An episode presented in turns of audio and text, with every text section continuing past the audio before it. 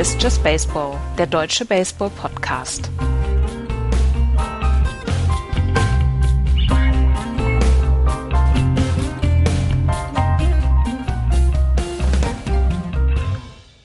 Es ist Sonntag, es ist Just Baseball. Hallo, liebe Hörer. Ich bin der Axel und im anderen Ende, am anderen Ende äh, der Leitung, der Andreas. Hallo, Andreas. Hallo.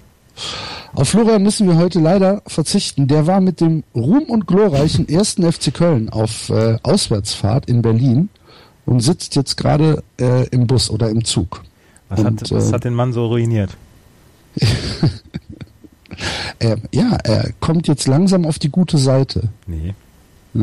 Aber äh, wir, nein, nein, wir reden hier nicht über Fußball. Wir reden nicht über Fußball. Liebe Hörer, äh, ganz kurz vorweg, letzte Woche, tut uns sehr leid, wir hatten ein paar technische Schwierigkeiten. Wir haben aufgenommen, wir haben äh, zwei Stunden über Baseball gesprochen ähm, und die Aufnahme ist leider ja unbrauchbar gewesen und deswegen konnten wir sie nicht online stellen. Das tut uns sehr leid, uns wahrscheinlich tatsächlich noch ein bisschen ähm, mehr als euch, aber so ist es halt manchmal mit der Technik. Tut uns leid, wir hoffen, heute ist die Qualität wieder gut und heute können wir wieder mit dem normalen Just Baseball Regelbetrieb äh, fortfahren. Heute haben wir ja auch ein Backup. Heute haben wir auch ein Backup, genau. Hoffentlich funktioniert das. Ja, was das, das wird schon irgendwie hinhauen. Irgendwie, genau. Ja. Aber tatsächlich diese zwei Stunden, die wir da letzte Woche in den Orkus geschickt haben, das ist nicht schön.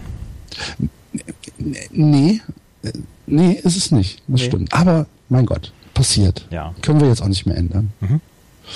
Gut, dann äh, Andreas, lass uns doch mal über äh, Baseball sprechen und lass uns mal in die MLB gucken, was da so passiert ist in den letzten Tagen.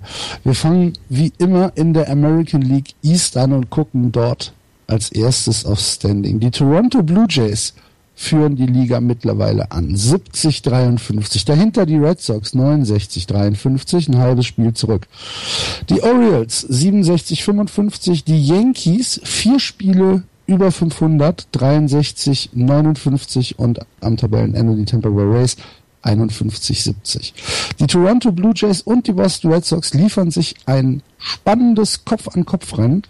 Die Toronto Blue Jays ähm, mit 6 und 4 in den letzten 10 Spielen haben davor aber ähm, ja, äh, ich glaube 8 und 2 gespielt. Also sie sind seit drei, vier, fünf Wochen eigentlich schon ziemlich heiß. Ähm, kann man das, kann man das nur am Pitching festmachen oder muss man da auch äh, die Offensive ein bisschen loben? Natürlich muss man die Offensive dafür loben. Die Toronto Blue Jays haben eine traditionell gute Offensive und das haben sie dann in dieser Woche auch gezeigt. Auch wenn die Zahlen tatsächlich, wie zum Beispiel der Betting Average des Teams auf Platz 13 der, der American League, aber wenn sie treffen, dann treffen sie halt ähm, mit, mit, mit Schmackes. Und Mhm. das ist etwas, wo sie dann die, die Runs für scoren. Und natürlich muss man auch das Hitting damit mit reinbringen. Wenn man sich, wenn man sich das anguckt, ähm, Edwin Encarnacion hat schon über 100 RBI. Ähm, das ist einfach gar nicht so schlecht. Und 35 Home Runs. Und 35 Home Runs. 35. Dazu hat äh, Jared Donaldson 28 Home Runs noch dazu, 21 von Troy Tulowitzki, 20 von Saunders, 15 von José Bautista, der nun wirklich keine gute Saison dieses Jahr hat. Also insgesamt muss man natürlich das Pitching, äh, das, das Hitting dazu rechnen, wenn man an den Erfolg oder über den Erfolg von den Toronto Blue Jays sprechen will. Und von daher, ähm, äh, das ist vielleicht im Moment die ausgewogenste Mannschaft der American League East von allen Fünfen. Und Ja. ähm, von daher stehen sie auch zu Recht im Moment an Platz 1, aber halt auch nur ein halbes Spiel. Ich würde gern mal ähm, ein paar Minuten mit dir über J.A. Happ äh, reden. Ähm, überrascht mich die Saison. Dich auch? Ja, aber das ist genauso das gleiche wie Rick Porcello. Ähm, Jay Hub und, und Rick Porcello sind ähm, tatsächlich äh, reingekommen in diese Saison und ähm, wollten was beweisen, beziehungsweise wollten ähm, dann auch äh, ihre letzten Jahre vielleicht so ein ganz kleines bisschen dann ähm, ausmerzen. Ich meine, Jay Hub hatte eine gute Saison letztes Jahr, ein 361er ERA 2015, ist ja getradet worden dann zu den ähm, Toronto Blue Jays, ähm, war erst in Seattle, nein, Entschuldigung, erst in Seattle und dann in Pittsburgh 2015 und in Pittsburgh hatte er schon seinen, seinen letzten elf Starts ein 1,85er ERA. Also man wusste, was er, was er machen kann und was er hinbekommen kann. Und jetzt ähm, kriegt er das halt wirklich richtig gut hin mit einem 305er ERA. Äh, 17 Siege, wie gesagt, die, wie wir schon häufig gesagt haben, 17 Siege sagen nicht unbedingt was aus, aber ein 305er ERA, dass du deinem Team immer helfen kannst, solche Spiele zu gewinnen, das ist einfach gar nicht schlecht. Und wenn du das runterrechnest auf sechs Innings, dann ist dann, ähm, dann geht, dann geht dein Team ins siebte Inning mit etwas mehr als zwei Runs äh, vom Gegner. Und das ja. ist, das ist halt bei der Offensive ist das halt ein Faktor, wo du sagen kannst, okay, das kriegen wir immer hin. Diese, diese zwei, zweieinhalb Runs kriegen wir immer hin. Und er ist ähm, sehr verlässlich, was äh, Inningsfressen auch angeht. Ne? Ist jetzt schon bei äh, 150 Innings, die er gepitcht hat in 24 Spielen. Das ist auch nie zu vernachlässigen, weil er halt ähm, das Bullpen einigermaßen schont. Aber er hat 2009 in seiner Saison bei den Philadelphia Phillies damals 166 Innings geschmissen. Also er kommt ähm, tatsächlich, beziehungsweise 172 letztes Jahr, er kommt so langsam an das Limit ran, was er in den letzten Jahren geworfen hat. Ich bin sehr mhm. gespannt, ob, ob dieser Arm dann auch für 200 Innings zum Beispiel hält. Und ähm, wenn die, wenn die Toronto Blue Jays in der äh, Postseason dann Erfolg haben wollen, dann brauchen sie auch jemanden wie Jay Happ, der quasi so ein bisschen neben Strowman ähm, das Ace of the Rotation ist, obwohl ich bin immer nach wie vor noch von, von ähm, Aaron Sanchez ein absoluter Fan, aber auch der ist an seinem Innings-Limit. Und, Aaron Sanchez ist jetzt äh, bei 156 Innings. Ja die er schon geschmissen hat, hat einen 2,99er ERA und ist, ähm, was die Starting Pitcher angeht, im Moment führend bei den Toronto Blue Jays. Und die Blue Jays wollten ihn ja eigentlich ins Bullpen zurückbeordern. Mhm. Er sollte ja eigentlich ins Bullpen, aber ähm, das können sie einfach nicht, weil er ist so gut pitcht im Moment, wenn er startet. Und das ist halt etwas, ähm, wo man dann auch ein bisschen aufpassen muss. J.A. Happ, äh, also jemand wie R.A. Dickey, der kann auch vielleicht 300 Innings schmeißen mit seinem Knuckleball. Das ist nicht das Problem. Auch Marcus Stroman hat es durchaus schon bewiesen, dass er mehr Innings noch drauf hat. Aber Sanchez und Happ haben tatsächlich so ein bisschen, äh, vielleicht äh, geraten oder laufen sie von der Wand am Ende der Saison. Aber das ist etwas, was jetzt noch totale Spekulation ist, aber sehr, sehr interessant zu beobachten sein wird. Ja, wenn man sich jetzt vorstellt, R.A. Dickey, ähm, von dem wir uns ja oder von denen sich die Toronto Blue Jays wahrscheinlich auch noch ein bisschen mehr erwartet haben, ähm, wenn der irgendwie sein ERA noch um einen Punkt oder anderthalb äh, gesenkt hätte, dann äh, hätte der Rest der American League East ein noch größeres Problem, als sie jetzt schon haben. R.A. Dickey ist halt ähm, ist halt Knuckleballer und da kommen ja. da können solche, ich sag jetzt mal Ausreißer nach unten dann immer passieren. 450er IAL sagt auch nur aus, dass du ähm, dass du drei äh, dass du drei Runs in sechs Innings abgibst und das ist so, so ein ganz kleines bisschen die Größe, was was passiert nach sechs Innings, wo du eigentlich normalerweise ins Bullpen übergibst. Das sind drei Runs, das ist vielleicht ein bisschen zu viel, aber das passt dann auch schon und ähm, insgesamt muss man sagen, Ari Dickey ist jemand, der auch schon 150 Innings auf dem Tacho hat. Also äh, von dem kriegt man eigentlich zuverlässige Arbeit abgeliefert. Das ist, das ist kein Cy Young, wie er ja schon hatte damals. Ich glaube, bei den Mets hatte er diese Cy Young-Saison. Und ähm, aber, aber trotzdem kriegt man von ihm zuverlässige Arbeit. Wie gesagt, das, äh, die, das Starting Pitching funktioniert sehr, sehr gut. Ich bin sehr gespannt, wie lange es funktioniert, weil sie alle ähm, vielleicht so ein ganz kleines bisschen jetzt schon zu viel Meilen auf dem Tacho haben. Mhm. Da sind wir gespannt. Ja. Ähm, dann äh, lass uns mal zu dem vielleicht heißesten Team im Moment äh, in der American League Welches weitergehen. Was denn sein? Die Boston Red Sox. Äh, ein halbes Spiel hinter den Toronto Blue Jays zurück, sind äh, im Moment auf einem Roadtrip, der sehr, sehr erfolgreich ist. Ähm, haben äh, das Make-up-Game bei den äh, Indians gewonnen, haben dann in äh, Baltimore die Orioles gesweept mit zwei Spielen 5-3 und 8-1 und sind aktuell in Comerica Park bei den Detroit Tigers, haben das erste Spiel verloren, aber jetzt die nächsten beiden äh, gewonnen und haben heute das äh, letzte Spiel der Serie gegen die Tigers, stehen bei den letzten zehn Spielen 8 und 2 und sind äh, insgesamt nachdem sie nach dem äh, All-Star-Break so, ein so ein kleines Loch hatten, sind sie jetzt Ende Juli, Anfang August äh, richtig in Fahrt gekommen. Und man muss tatsächlich auch ähm, mal dazu sagen, was hatten sie für ein unglaubliches Schedule in den letzten Tagen. Mhm. Sie hatten ein Abendspiel in Baltimore, was dann ein Rainout war und mussten dann am Donnerstag mittags schon wieder bei den Tigers antreten. Also sie hatten äh, innerhalb Wir haben von... das natürlich auch verloren, das Spiel. Ja, 3 zu 4, weil das genau. war, war leider ein, ein, ein Bullpen-Desaster, aber ähm, ansonsten sind sie in den letzten Tagen wirklich sehr gut drauf. Äh, man muss es dazu sagen, und das passiert sehr, sehr selten in der MLB. Sie waren Sonntag in Boston, ähm, sind Montag dann zu den Cleveland Indians gefahren, um dort das Make-up-Game aus dem, aus dem April noch zu machen. Sind von, äh, von Cleveland nach Baltimore geflogen, haben dort zwei Spiele gegen die Orioles gemacht, sind bei den Orioles nachts um zwölf sind sie, ähm, ist das Spiel abgebrochen worden nach sieben Innings, weil es geregnet hat. Dann sind sie um vier Uhr in Detroit angekommen, sind, haben mittags das Spiel in Detroit gemacht um 13 Uhr Ortszeit, haben das 3 zu 4 verloren und sind jetzt in äh, Detroit. Das waren fünf Spiele in vier Städten und das ist, glaube ich, in den letzten 50, 60 Jahren zwei oder dreimal passiert. Mhm. Und das muss ja, man. Das, das erste Spiel in Detroit, ähm, wir hatten ja auch drüber geschrieben, ähm, du hast es dann, du hast es schon im Line-Up gesehen, dass da ein bisschen äh, ja, durchrotiert worden ist. Ne? Genau, ne? aber sie hatten eine Chance, dieses Spiel zu gewinnen. Das ja, Problem ist halt. Koji, nee, nicht Koji, Junichi sondern Tazawa. Ähm, Tazawa. Genau. Nicht ähm, so einen kleinen Fuck-up hatte. Genau. Und äh, ja. das, da hätten sie das Spiel gewinnen können und dann wären sie in den letzten ähm, neun Spielen 9-0 gewesen. Jetzt sind sie 8-1 in den letzten äh, neun beziehungsweise 8-2 in den letzten zehn, aber sehen sehr, sehr gut aus. Und ähm, das Starting-Pitching funktioniert extrem gut. Wenn du dir anguckst, Rick Porcello hat in seinen letzten 25 Starts dreimal nur nicht das sechste Inning erreicht. Das mhm. ist einfach ein überragend guter Wert. Ähm, er ist äh, mit 17 zu 3 ist er in einer Cy Young Diskussion und seinem, in seinem ERA. Wenn du jetzt im Moment Spiel 7 hättest und heute entscheiden müsstest, welchen Pitcher du auf den Mount schicken würdest für die Red Sox, wäre das Porcello, Price oder äh, David Wright? Steven Wright. Steven Wright? Ich, ich, ich glaube, ich wäre konservativ und würde weiter mit Price gehen, weil Price ähm, halt so, ein, so eine Strikeout-Maschine ist. Er hat zwar ein IAA von 4,19, äh, Porcello hat 3,22 und Stephen Wright hat äh, irgendwas 3,01, aber ich glaube, ich würde mit ich würde mit David Price gehen, allein was die Erfahrung und was die Strikeout-Ratio äh, angeht. Ich würde tatsächlich, glaube ich, im Moment mit äh, Rick Porcello gehen.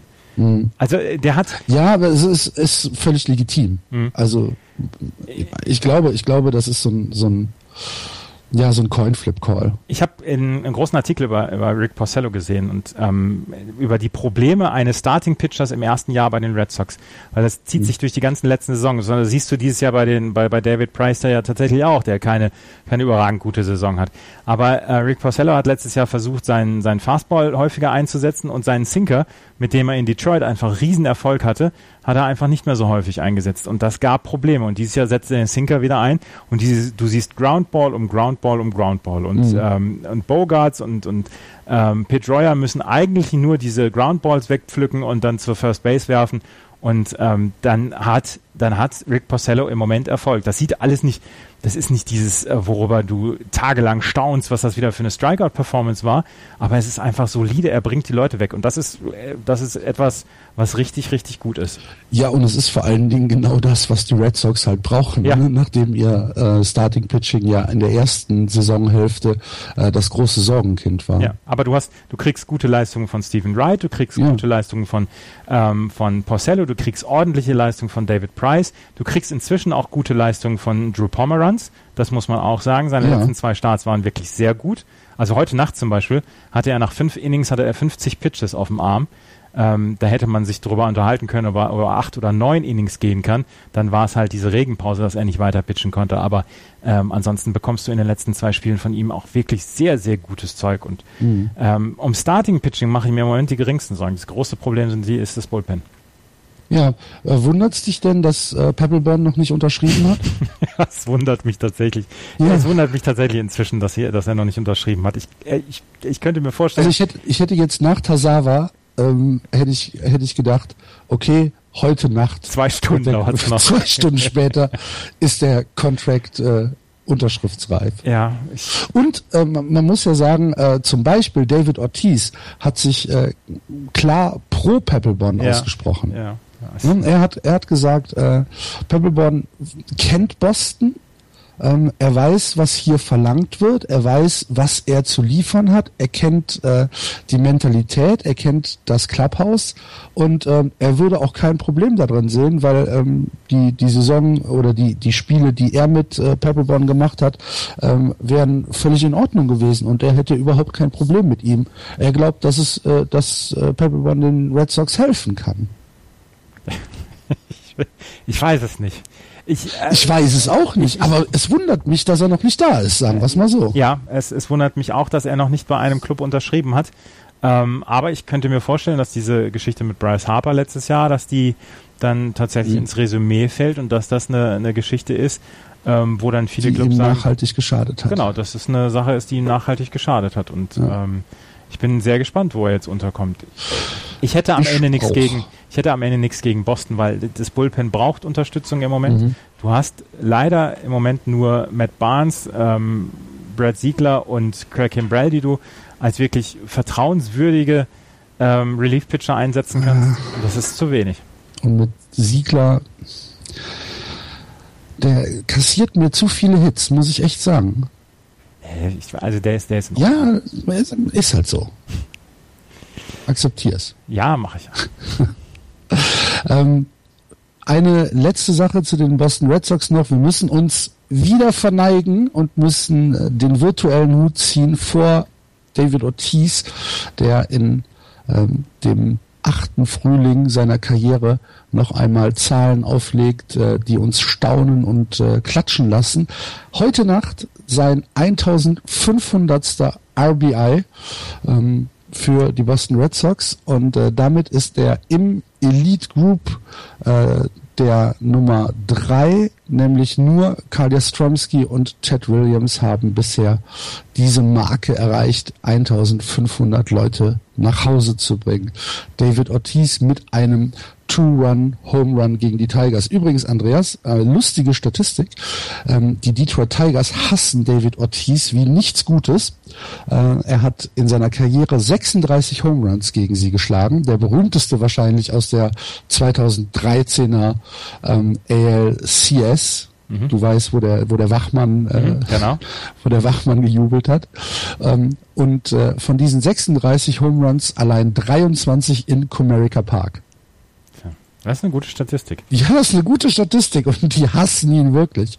Der Fox Sports äh, Kommentator hat heute Nacht, als er den Home Run geschlagen hat, kam dann einfach nur von dem von dem äh, Play-by-Play-Mann and she's gone und der Color Commentator hast du dann so im Hintergrund gehört, goodbye Big Puppy, goodbye.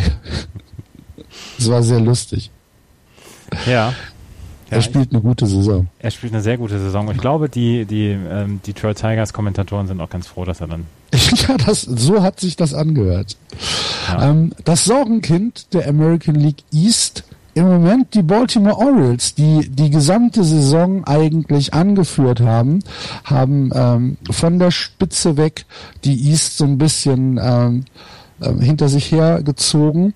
Und äh, in den letzten Wochen äh, fällt das alles so ein bisschen zusammen. Äh, sie haben eine äh, Vier-Spiele-Serie bei den Athletics 3 zu 1 verloren. Relativ knappe Spiele immer, aber sie haben alles verloren. Darüber, was wir in der ersten Saisonhälfte immer gesagt haben, sie gewinnen die knappen Spiele, plötzlich verlieren sie sie.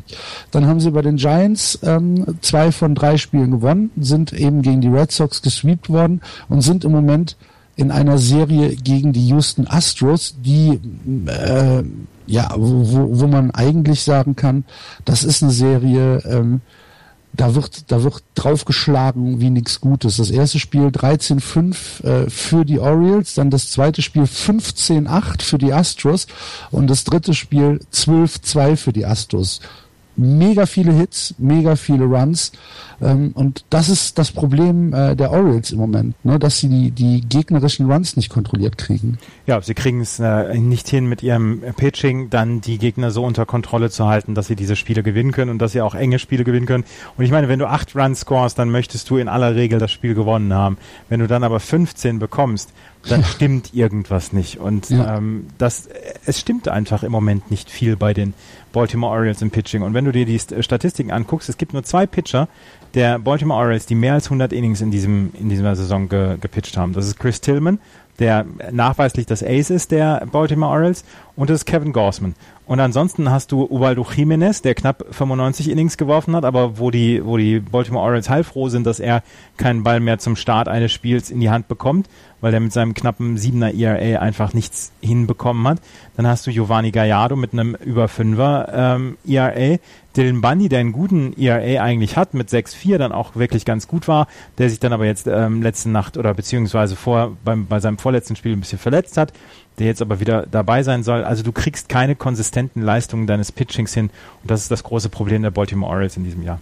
Ja, sie haben jetzt ähm, bei dem zweiten Spiel gegen die Astros, das war so freakig, ich weiß nicht, ob das in den Highlights irgendwie gesehen hast, da fangen die Orioles das Spiel an mit vier Home Runs im ersten Inning. Ja. Allein im ersten Inning vier Home Runs. Ähm, und die Astros lassen sich halt einfach nicht beeindrucken und gewinnen das Spiel 15 zu 8. Wie du gesagt hast, da stimmt irgendwas Wirkliches nicht. Da müssen wir mal gucken, wie sich das entwickelt. Ähm, wir haben es ja schon ein paar Mal gesagt. Unter anderem letzte Woche, was ihr leider nicht gehört habt, liebe Hörer, ähm, dass wir äh, die Orioles im Moment als das, ja, eigentlich nur das drittstärkste Team in der East sehen. Ne? Ja, und ähm, sie verlieren zu einer zu einem sehr, sehr ungünstigen Zeitpunkt verlieren sie Spiele auf, auf, auf äh, Toronto und Boston. Chris ja. Tillman hat letzte Nacht zwei Innings durchgehalten, sechs Hits, sechs Runs, sechs Earned Runs, fünf, fünf Walks. Ja, und das ist, und das ist das Ace of the Pack. Yes, well. Mhm. Aber auch hier eine ähm, relativ lustige Statistik. Bei den Orioles haben äh, Jones, Machado, Davis und Trumbo zusammen 116 Home Runs. Das ist also ähm, geballte Power. Und das sind äh, mehr Home Runs, die die vier haben, als fünf Teams insgesamt haben. Pittsburgh, Kansas City, Miami, San Francisco und Atlanta. Ja, das ist eine ordentliche Statistik. hm. Glaubst du, wenn wir uns den letzten beiden Teams widmen, den Yankees und den Tampa Bay Rays, glaubst du bei den Yankees, ähm, dass Contention noch da ist? Ich meine, sie sind 7-3, sie spielen eigentlich guten Baseball. es kommt mir so, es kommt mir so ein bisschen vor, als wäre die Last abgefallen. Ja, weißt das, du, was ich meine? Ja, das glaube ich auch. Und auf der anderen Seite ähm, was ich auch in einem Artikel gelesen habe, es sind Tryouts für die nächste Saison. Also es dürfen ja. sich die Spieler jetzt beweisen, die nächstes Jahr einen Starting-Platz oder äh, einen, einen Platz im 25-Mann-Roster äh, der Yankees haben wollen. Und da kriegen sie von jungen Leuten, kriegen sie wirklich gute Leistung. Gary Sanchez zum Beispiel ist der Catcher jetzt. Ähm, mhm. Sie haben ja, sie haben ja hier Brian McKinnon haben sie ja getradet und äh, haben jetzt Gary Sanchez hochgeholt, der so ein ganz kleines bisschen auch Persönlichkeitsprobleme hatte in, in der Minor Leagues, hat so ein bisschen auf, auf äh, Überstar gemacht dann schon in der Minor League, also hatte so ein bisschen Benehmensprobleme, aber der richtig, richtig gut ähm, gespielt hat bislang. Drei Hits am, am Freitag zum Beispiel gegen die Los Angeles Angels, hat einen Average von über 3,50 in seiner jetzt noch kurzen Zeit, aber ähm, er hat fünf ähm, fünf Multi-Hit-Games hintereinander als Rookie gehabt. Und der letzte, der das geschafft hat bei den Yankees, das war Robinson Cano 2005. Also der ist einer, wo, wo man jetzt schon sagen kann, wo Brian Cashman jetzt schon sagen könnte, der hat nächstes Jahr seinen Platz im 25-Mann-Roster bei den Yankees sicher. Den behalten wir. Genauso wie Aaron Judge der auch äh, hochgeholt worden ist. Ähm, auch mit einem wirklich vielversprechenden Start. Und der Rest ist einfach so, die Jungs ähm, tatsächlich wollen einen Vertrag für nächste Saison haben oder wollen sich mhm. beweisen oder wollen sagen, okay, wir machen einfach die Saison jetzt so zu Ende, wie wir, ähm, wie es sich gehört und gewinnen auf einmal die Spiele. Und ja. ich, also ich kann mir nicht vorstellen, dass sie dann wirklich noch in Contention reinkommen, aber sie sind halt nur vier Spiele raus. Und das ist äh, eine sehr sehr positive Geschichte. Also ich glaube auch, dass die Stimmung bei den Yankees dieser Tage extrem gut ist. Äh, auf jeden Fall besser als vor der Trading Deadline. Ja, das glaube ich auch. Weil also, da, ist, da ist wieder Licht am Horizont. Ja, ähm, sie haben jetzt äh, Luis Chessa hochgezogen. Ja. Ähm, der Pitcher, ähm, der jetzt sein erstes Major League äh, Game bestritten hat gegen die äh, Angels, glaube ich. Mhm. Hm, ich weiß gar nicht, war es gegen die Angels? Also ja, jetzt am Wochenende gegen die Angels. Gegen die Angels. Fünf Scoreless Innings, ähm, guter Start. Und das ist natürlich auch was, was die, äh, was die Yankees so für die Zukunft brauchen. Junges Pitching, ne? was von unten, was sie, was sie auch selbst entwickelt haben. Nicht immer nur das äh, zusammengekauft. Und das ist ja das, was wir gelobt haben, dass sie jetzt endlich mal ähm, von, von diesem alten Yankee-Muster einfach nur fertige Spiele, scheiß auf die, ähm, scheiß auf die Farm, ähm, so ein bisschen ausbrechen und einfach sich den, ja, den Zeiten anpassen. Ich glaube auch, dass sie schneller wieder da sind, als uns lieb ist. Ja, aber es kann nächstes Jahr schon sein. Genau. Ja. Absolut. Und äh, man, man, man sieht, so also richtig wehgetan hat ihnen das alles gar nicht. Aber es war vielleicht gar nicht der Fire Sale, so wie wir ihn, äh, so wie wir ihn kommentiert haben, sondern vielleicht war es wirklich so ein so ein kleiner Frühjahrsputz einfach. Es war es war ein Fire Sale, aber es war ein Fire Sale, der mit aber kein mit, Panik Fire Sale. Nein, der der mit der mit Bedacht durchgeführt worden ja. ist und wo an richtigen Stellschrauben gedreht worden ist. Und da muss man dann auch wirklich sagen, Hut ab, ihr Yankees, das habt ihr fein gemacht. Und äh, so, jetzt hatten, gehen wir uns den Mund mit Seife auswaschen, bitte. sie hatten, sie hatten natürlich das Glück, dass sie mir Andrew Miller und Rollis Chapman, zwei Jungs hatten, die eine überragende Saison beide gepitcht haben und die auch ähm, teuer verkaufen konnten. Ein bisschen Glück gehört dazu, aber insgesamt haben sie das sehr, sehr, sehr, sehr gut gemacht. Und ja, ja. ich, ich träume heute Nacht wieder schwer. Wenigstens träumst du noch. Ja. ähm, lass, hast, du, hast du noch was äh, zu, zu Tampa? Sonst können wir ich weitergehen. Hab, ich habe zu Tampa Bay noch einen lustigen Artikel über ähm, Kevin Kiermeier, der, dessen Defensivfähigkeiten ja von allen Leuten ähm, wirklich angepriesen werden. Und er hat in einem Interview gesagt, ja, ich bin der beste Defensivspieler in der Major League Baseball. Das ist, äh, mag vielleicht sich ein bisschen cocky anhören, aber ich bin so. Das Problem ist nur, dass er offensiv halt überhaupt nichts auf die, auf die Reihe kommt, bekommt. Und er ist jetzt im Lineup nach oben ge, geschubst worden auf die zwei und seitdem ist er ein bisschen besser. Seitdem hat er in seinen 55 At-Bats äh, einen 2,55er Average gehabt und alle sind glücklich, weil mit seinen, mit seinen Defensivfähigkeiten plus dem äh, unterdurchschnittlichen Hitting ist er trotzdem noch mehr wert als so mancher Centerfielder, der gut, der gut hittet. Also mhm. er ist tatsächlich, er, er, gehört vielleicht zu den zwei, drei besten Defensivspielern in der, in der Major League. Ähm, er selber weiß es aber auch. Und das lässt er die Leute auch wissen. Ja, das ist ja nie schlecht, wenn man weiß, was man kann. Genau. I wenn think man, I'm the wenn best. Man sich selbst einschätzen kann. Ja, I think I'm the best defensive player in the game. Kiermeier Ja. Hm? Ja, das ist ja okay. And that's not me being cocky. I just don't feel like any other outfielder can control a game like I can from out, out there. ja. ja. Da wer wird mir jetzt cocky auch nicht als erstes einfallen. Nee, das ist gesunde Selbsteinschätzung ist das. Ja. Kevin Kiermeier von Tampa Bay Rays. 15 Spiele hinter Contention, aber ey, er ist der Allergeilste. Ja, so ist das. Das sind die anderen schuld. Ja, genau. Dann gehen wir mal in die Central und gucken äh, hier auch auf das Standing. Die Cleveland Indians haben sich abgesetzt in den letzten Tagen. 70-51 aktuell der Rekord. Dahinter die, die Detroit Tigers 64-59. Die Royals 63-60. Die White Sox nur 12,5 Spiele zurück. Da geht noch was. 58-64 und am Tabellenende die Minnesota Twins 49-74. Die Cleveland Indians profitieren im Moment von zwei verschiedenen Dingen. Sie profitieren davon, dass sie selbst relativ guten Baseball spielen, haben jetzt äh, eine Serie gegen die Angels gespiebt, was äh, okay ist, haben äh, eine Serie gegen die White Sox gewonnen und stehen im Moment bei einer Serie gegen die Blue Jays bei 1-1 und haben das Glück, dass äh, in der gleichen Zeit die, äh, die Tigers so ein bisschen schwächeln. Aber die Indians ähm, sind jetzt sieben Spiele vor und so langsam, Andreas, müssen wir uns mit dem Gedanken vertraut machen, dass die äh, Indians tatsächlich die Central gewinnen können. Also die, mit dem Gedanken habe ich mich jetzt schon seit ein paar Wochen angefreundet. Ähm, auch wenn ich immer noch ge gedacht habe, Mensch, vielleicht kann Detroit sie einsammeln, aber Detroit hat zehn der letzten 13 Spiele verloren, mhm. was dann in so einer Phase dann auch halt nicht so richtig gut ist.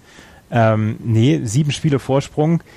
In der Regel verliert man solche Sachen nicht in sechs Wochen, solche, solche Vorsprünge von, von sieben Spielen. Ich meine, man, es kann immer noch einiges passieren, es kann immer noch alles im Bach untergehen, aber die Cleveland Indians sind gekommen, um zu bleiben und sie spielen guten Baseball, wie du gesagt hast. Ich würde, ich würde es ihnen sehr hoch anrechnen, sollten sie heute Abend mal wieder gegen Toronto ein Spiel gewinnen. Ähm, ansonsten äh, kann man dazu eigentlich sagen, nee, das ist wirklich in Ordnung, was sie im Moment machen. Ja, und es, es passt alles so ein bisschen zusammen. Hast du den, den Walk-Off äh, Ja. Inside the Park gesehen? Ja, der war super. Das gibt's ja gar nicht. Und er war ne? tatsächlich ohne Zweifel ein Inside the Park Walk-Off Home, Home Run, ein Inside the Park Home Run Walk-Off, ähm, wo, wo es keine Zweifel gab. Also er hätte, er hätte auch gar nicht sliden müssen, sondern er hätte einfach durchlaufen können. Und ähm, das war tatsächlich gut. Das war der erste seit Angel Pagan für die San Francisco Giants 2013. ja, also äh, da- das hätte, hätte ich jetzt nicht im Kopf gehabt. Ähm, 2013, so kurz. Mhm. An, da, haben, da haben wir in dieser Sendung noch drüber gesprochen. Da hat der Neumann eine Viertelstunde einen Monolog drüber Ja gut, da gehalten. schalte ich ja eh ab. Hat jeden, Wenn der redet, bin ich ja eh auf, auf, äh, auf Rückenmark, weißt du? da hat er jeden, der hat ja jeden einzelnen Meter nacherzählt von André Pagan damals. Ja gut. Kann ich mich tatsächlich nicht dran erinnern. Aber ich finde, sowas finde ich halt eine echt schöne Geschichte. Also Ähm. ich, ich glaube ich glaub nicht, dass es so richtig viel schönere Dinge gibt als ein Inside the Park Walk-Off Home Run. Ja. Das ist schon ganz cool. Ne? Und äh, Tyler Naquin war das, der für die Cleveland Indians. äh, Genau. Und das haben sie gefotoshoppt, die Indians, hast du es mitbekommen? Nee, habe ich nicht mitbekommen. haben sie mit, äh, haben sie gefotoshoppt und ähm, haben das so gemacht, als würde er gegen äh, Usain Bolt rennen. und das sieht sehr, sehr cool aus. Ja. ja Aber, ähm, nee, erzähl. Nee, nee, das macht ruhig weiter. Es ist, es ist eine sehr, sehr starke Mannschaft, die Cleveland Indians. Das ist ähnlich wie bei Toronto. Sie sind, ähm, das ist eine harmonisch, harmonische Ja. Truppe. Da passt Pitching und Hitting zusammen. Und Hitting, genau. Das äh, war jetzt das, was ich ansprechen wollte. Ähm, sie sind äh, die zweitbeste Offensive in der American League, haben ähm, wirklich richtig, richtig gute äh, Betting-Zahlen und sind im Pitching auch nicht wirklich schlecht, haben ein 3,85er ERA als Team insgesamt, haben äh, ein Whip von 1,24 und ein Betting Against von 2,42. Das ist richtig gut. Und wenn du dann halt eine Offensive hast, die Runs produziert, dann kommt dann halt sowas bei raus. Ne? Und äh, im Moment sind die Cleveland Indians in der äh, in der Central ähm, für mich das ja das kompletteste Team auf jeden Fall. Sie haben nicht mehr diese, diese überragenden, diese, ähm, wo man, wo man die Augenbrauen hebt, diese Zahlen der Pitcher. Also sind alle jetzt bei einem Dreier-Average beziehungsweise oder ERA beziehungsweise ähm, Josh Tomlin bei einem Vierer ERA und trotzdem ist das, wenn man alle fünf zusammennimmt, ist das einfach noch eine sehr sehr gute ähm, Statistik, die die Pitcher auf den auf den Mount bekommen.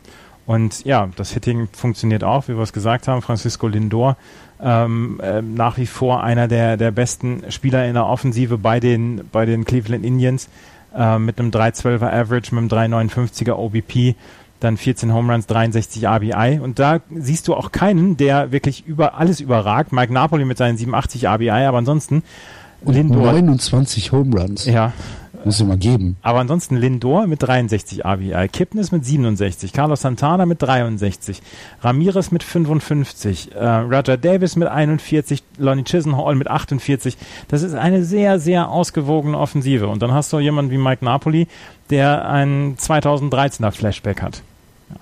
Dem gönne ich, Ja, dem gönn ja, ich ja alles. absolut. Dem, gönn, dem gönne ich ja alles. Mike Napoli ist mein, ist mein persönlicher Held, dem gönne ich alles. Der kann von mir Ja. aus auch dieses Jahr nochmal Meister werden.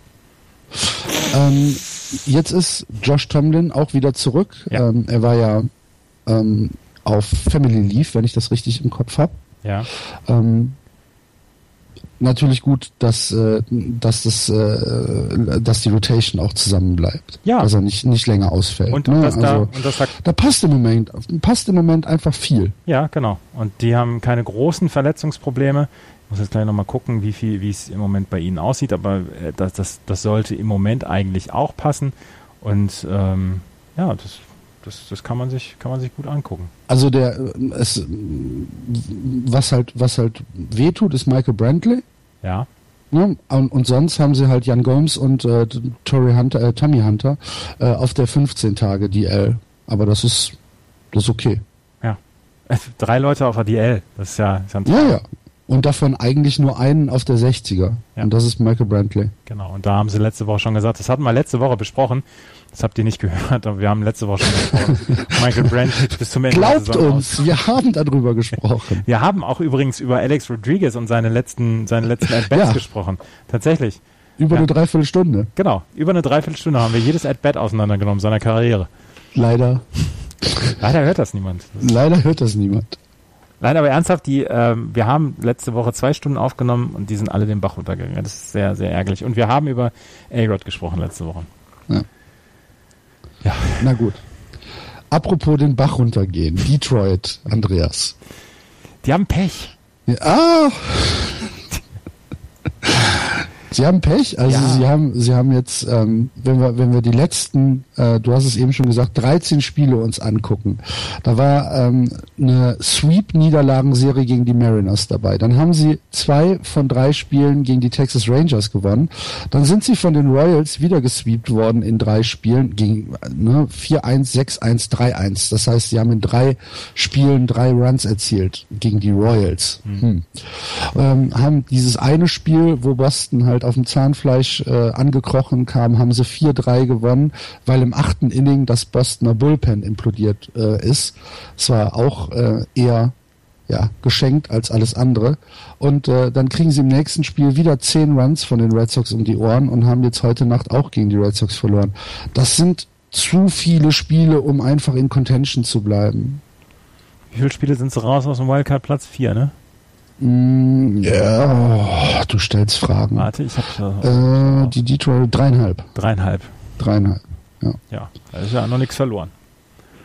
Die Red Sox sind im Moment äh, mit zwei Spielen Vorsprung auf Platz 1 und dann äh, sind die Orioles und äh, die Mariners auf äh, dem zweiten Platz. Ja. Die Orioles fallen noch raus, komplett. Ähm, bei Seattle weiß man halt auch nicht so richtig, wie sie, wie sie weiter draufbleiben. Ich habe immer noch Vertrauen in die Detroit Tigers. Ich nicht. Hm. Aber weiß, hatte ich ja nie. Das hattest du nie. Du warst immer, du warst immer verbohrt, was die Detroit Tigers angeht. Die ganze Saison schon. Ja. Nee, aber nee, ich glaube ich glaub einfach, dass, dass dieses Jahr. Nee. Ich bin sehr gespannt auf den Start von Justin Verlander heute, der tatsächlich so ein ganz kleines bisschen so ein Comeback feiert in dieser Saison und wirklich gut pitcht.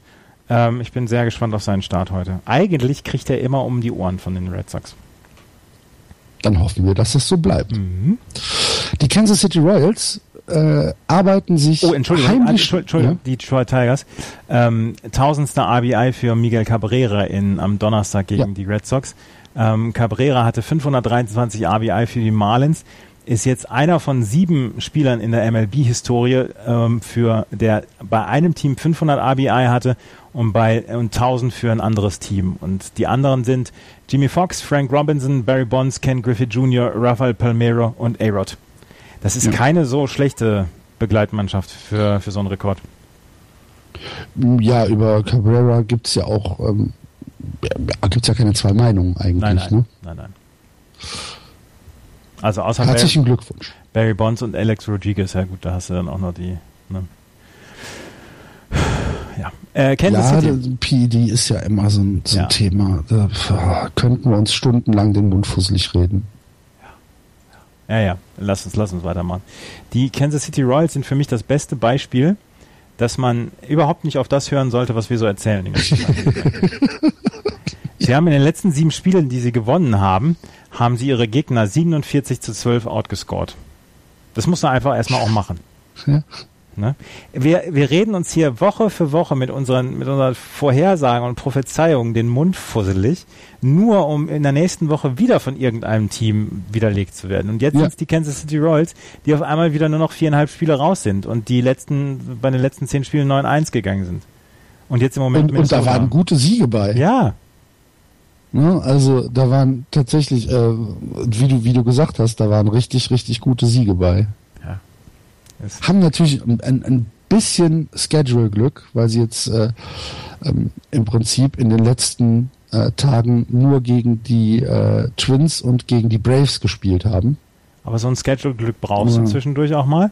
Wo geht's jetzt dann als nächstes hin? Dann haben sie einen Tag Pause, dann geht's drei gegen die Marlins, dann haben sie wieder die Red Sox und dann die Yankees. Oh, Ja, vielleicht Gucken stehen sie. Ende August noch zwei Spiele hinter dem, hinter dem Wildcard-Platz und auf einmal sind sie, sind sie dabei. Dann gegen die Tigers, dann wieder gegen die Twins, gegen die White Sox, gegen die Oakland A's, gegen die White Sox wieder. Äh, Die, die sind noch nicht raus aus dem Thema. Das ist ein, das ist ein gutes Schedule für die, für die Kansas City Royals, die ja nun wirklich dann auch einen Sale gemacht haben zur Trade Deadline. Aber ja. wie gesagt, genau wie du gesagt hast, wenn wir irgendwas sagen, dann ist es sofort gejinxt. Mhm. Super. Ja. Ja. Es ist, es ist ein Jammer. ich will zu, den, zu den Chicago White Sox habe ich jetzt nichts. Nee, ich habe auch nichts zu den Chicago. Sie brauchen einen, einen guten Run, brauchen sie. oh, da. Andreas. Ich will hier nur den Hawk vertreten. Sie brauchen einen guten Run brauchen wir. Einen guten Run. Dann, dann geht's, ja. Ne? Und bei den Minnesota Twins äh, natürlich der obligatorische Blick auf Max Kepler. In den letzten sieben Tagen äh, drei Runs, vier Hits, äh, ein RBI und drei Walks, ein 200er Average. Im August ist er bei 2,82 als Average, äh, bei 71 At-Bats, äh, hat vier Home Runs bisher im August und für die Saison steht er auf 2,54 mit 15 Home Runs, 53 RBIs und einem 3,36er OBP. Wenn ich dich jetzt, stell, stell dir mal vor, wir haben Ende März unsere Saisonvorschau geht in die letzte Runde. Und dann sagen wir, weißt du was, Andreas? Mitte August reden wir darüber, dass Max Kepler 15 Home Runs geschlagen hat für die Twins. Und knapp 300 At-Bats oder so hatte, ne? Genau. Ja. Dann hätte ich gesagt, Axel, lass das Zeug weg, aber es ist eine Bold Prediction. ja. das ist tatsächlich eine, äh, wäre eine Bold Prediction gewesen. Und ich weiß, dass wir äh, zum Anfang der Saison gesagt haben, den Jungen sehen wir wieder in, in der Big League. Den Jungen sehen wir spätestens im September. Ähm, in der wenn alles auseinandergefallen ist. Genau, und, und wenn die, dieses Expanded Roster natürlich dann auch ist, ähm, vielleicht sehen wir in ein, zwei kürzeren Stints, dass wir ihn jetzt als, als Everyday Player sehen, der auf der 3 battet oder gerne auch mal auf der 4 oder auf der 5. Damit äh, Hände hoch, wer das am Anfang der Saison prophezeit hat. Äh, wer das behauptet und wer das prophezeit hat, der lügt. in meinen Augen. Oder hat mehr Ahnung als wir. Es gab niemanden, der das prophezeit hat. Es gab ja. niemanden. Wenn du, wenn du dir die, wenn du dir die ganzen Experten anguckst, wie sie alle heißen, Keith Law auch zum Beispiel, der nun wirklich bei ESPN einen guten Ruf genießt, der hat Anfang der Saison gesagt, ja, er gehört zu den besseren Prospects der Minnesota Twins, aber da muss noch so viel passieren und, und ja, er könnte ein durchschnittlicher MLB-Spieler werden. Mhm. Der wirft das jetzt auch schon über den Haufen, alles, was er erzählt hat. Jeder, ja. jeder macht das. Ja.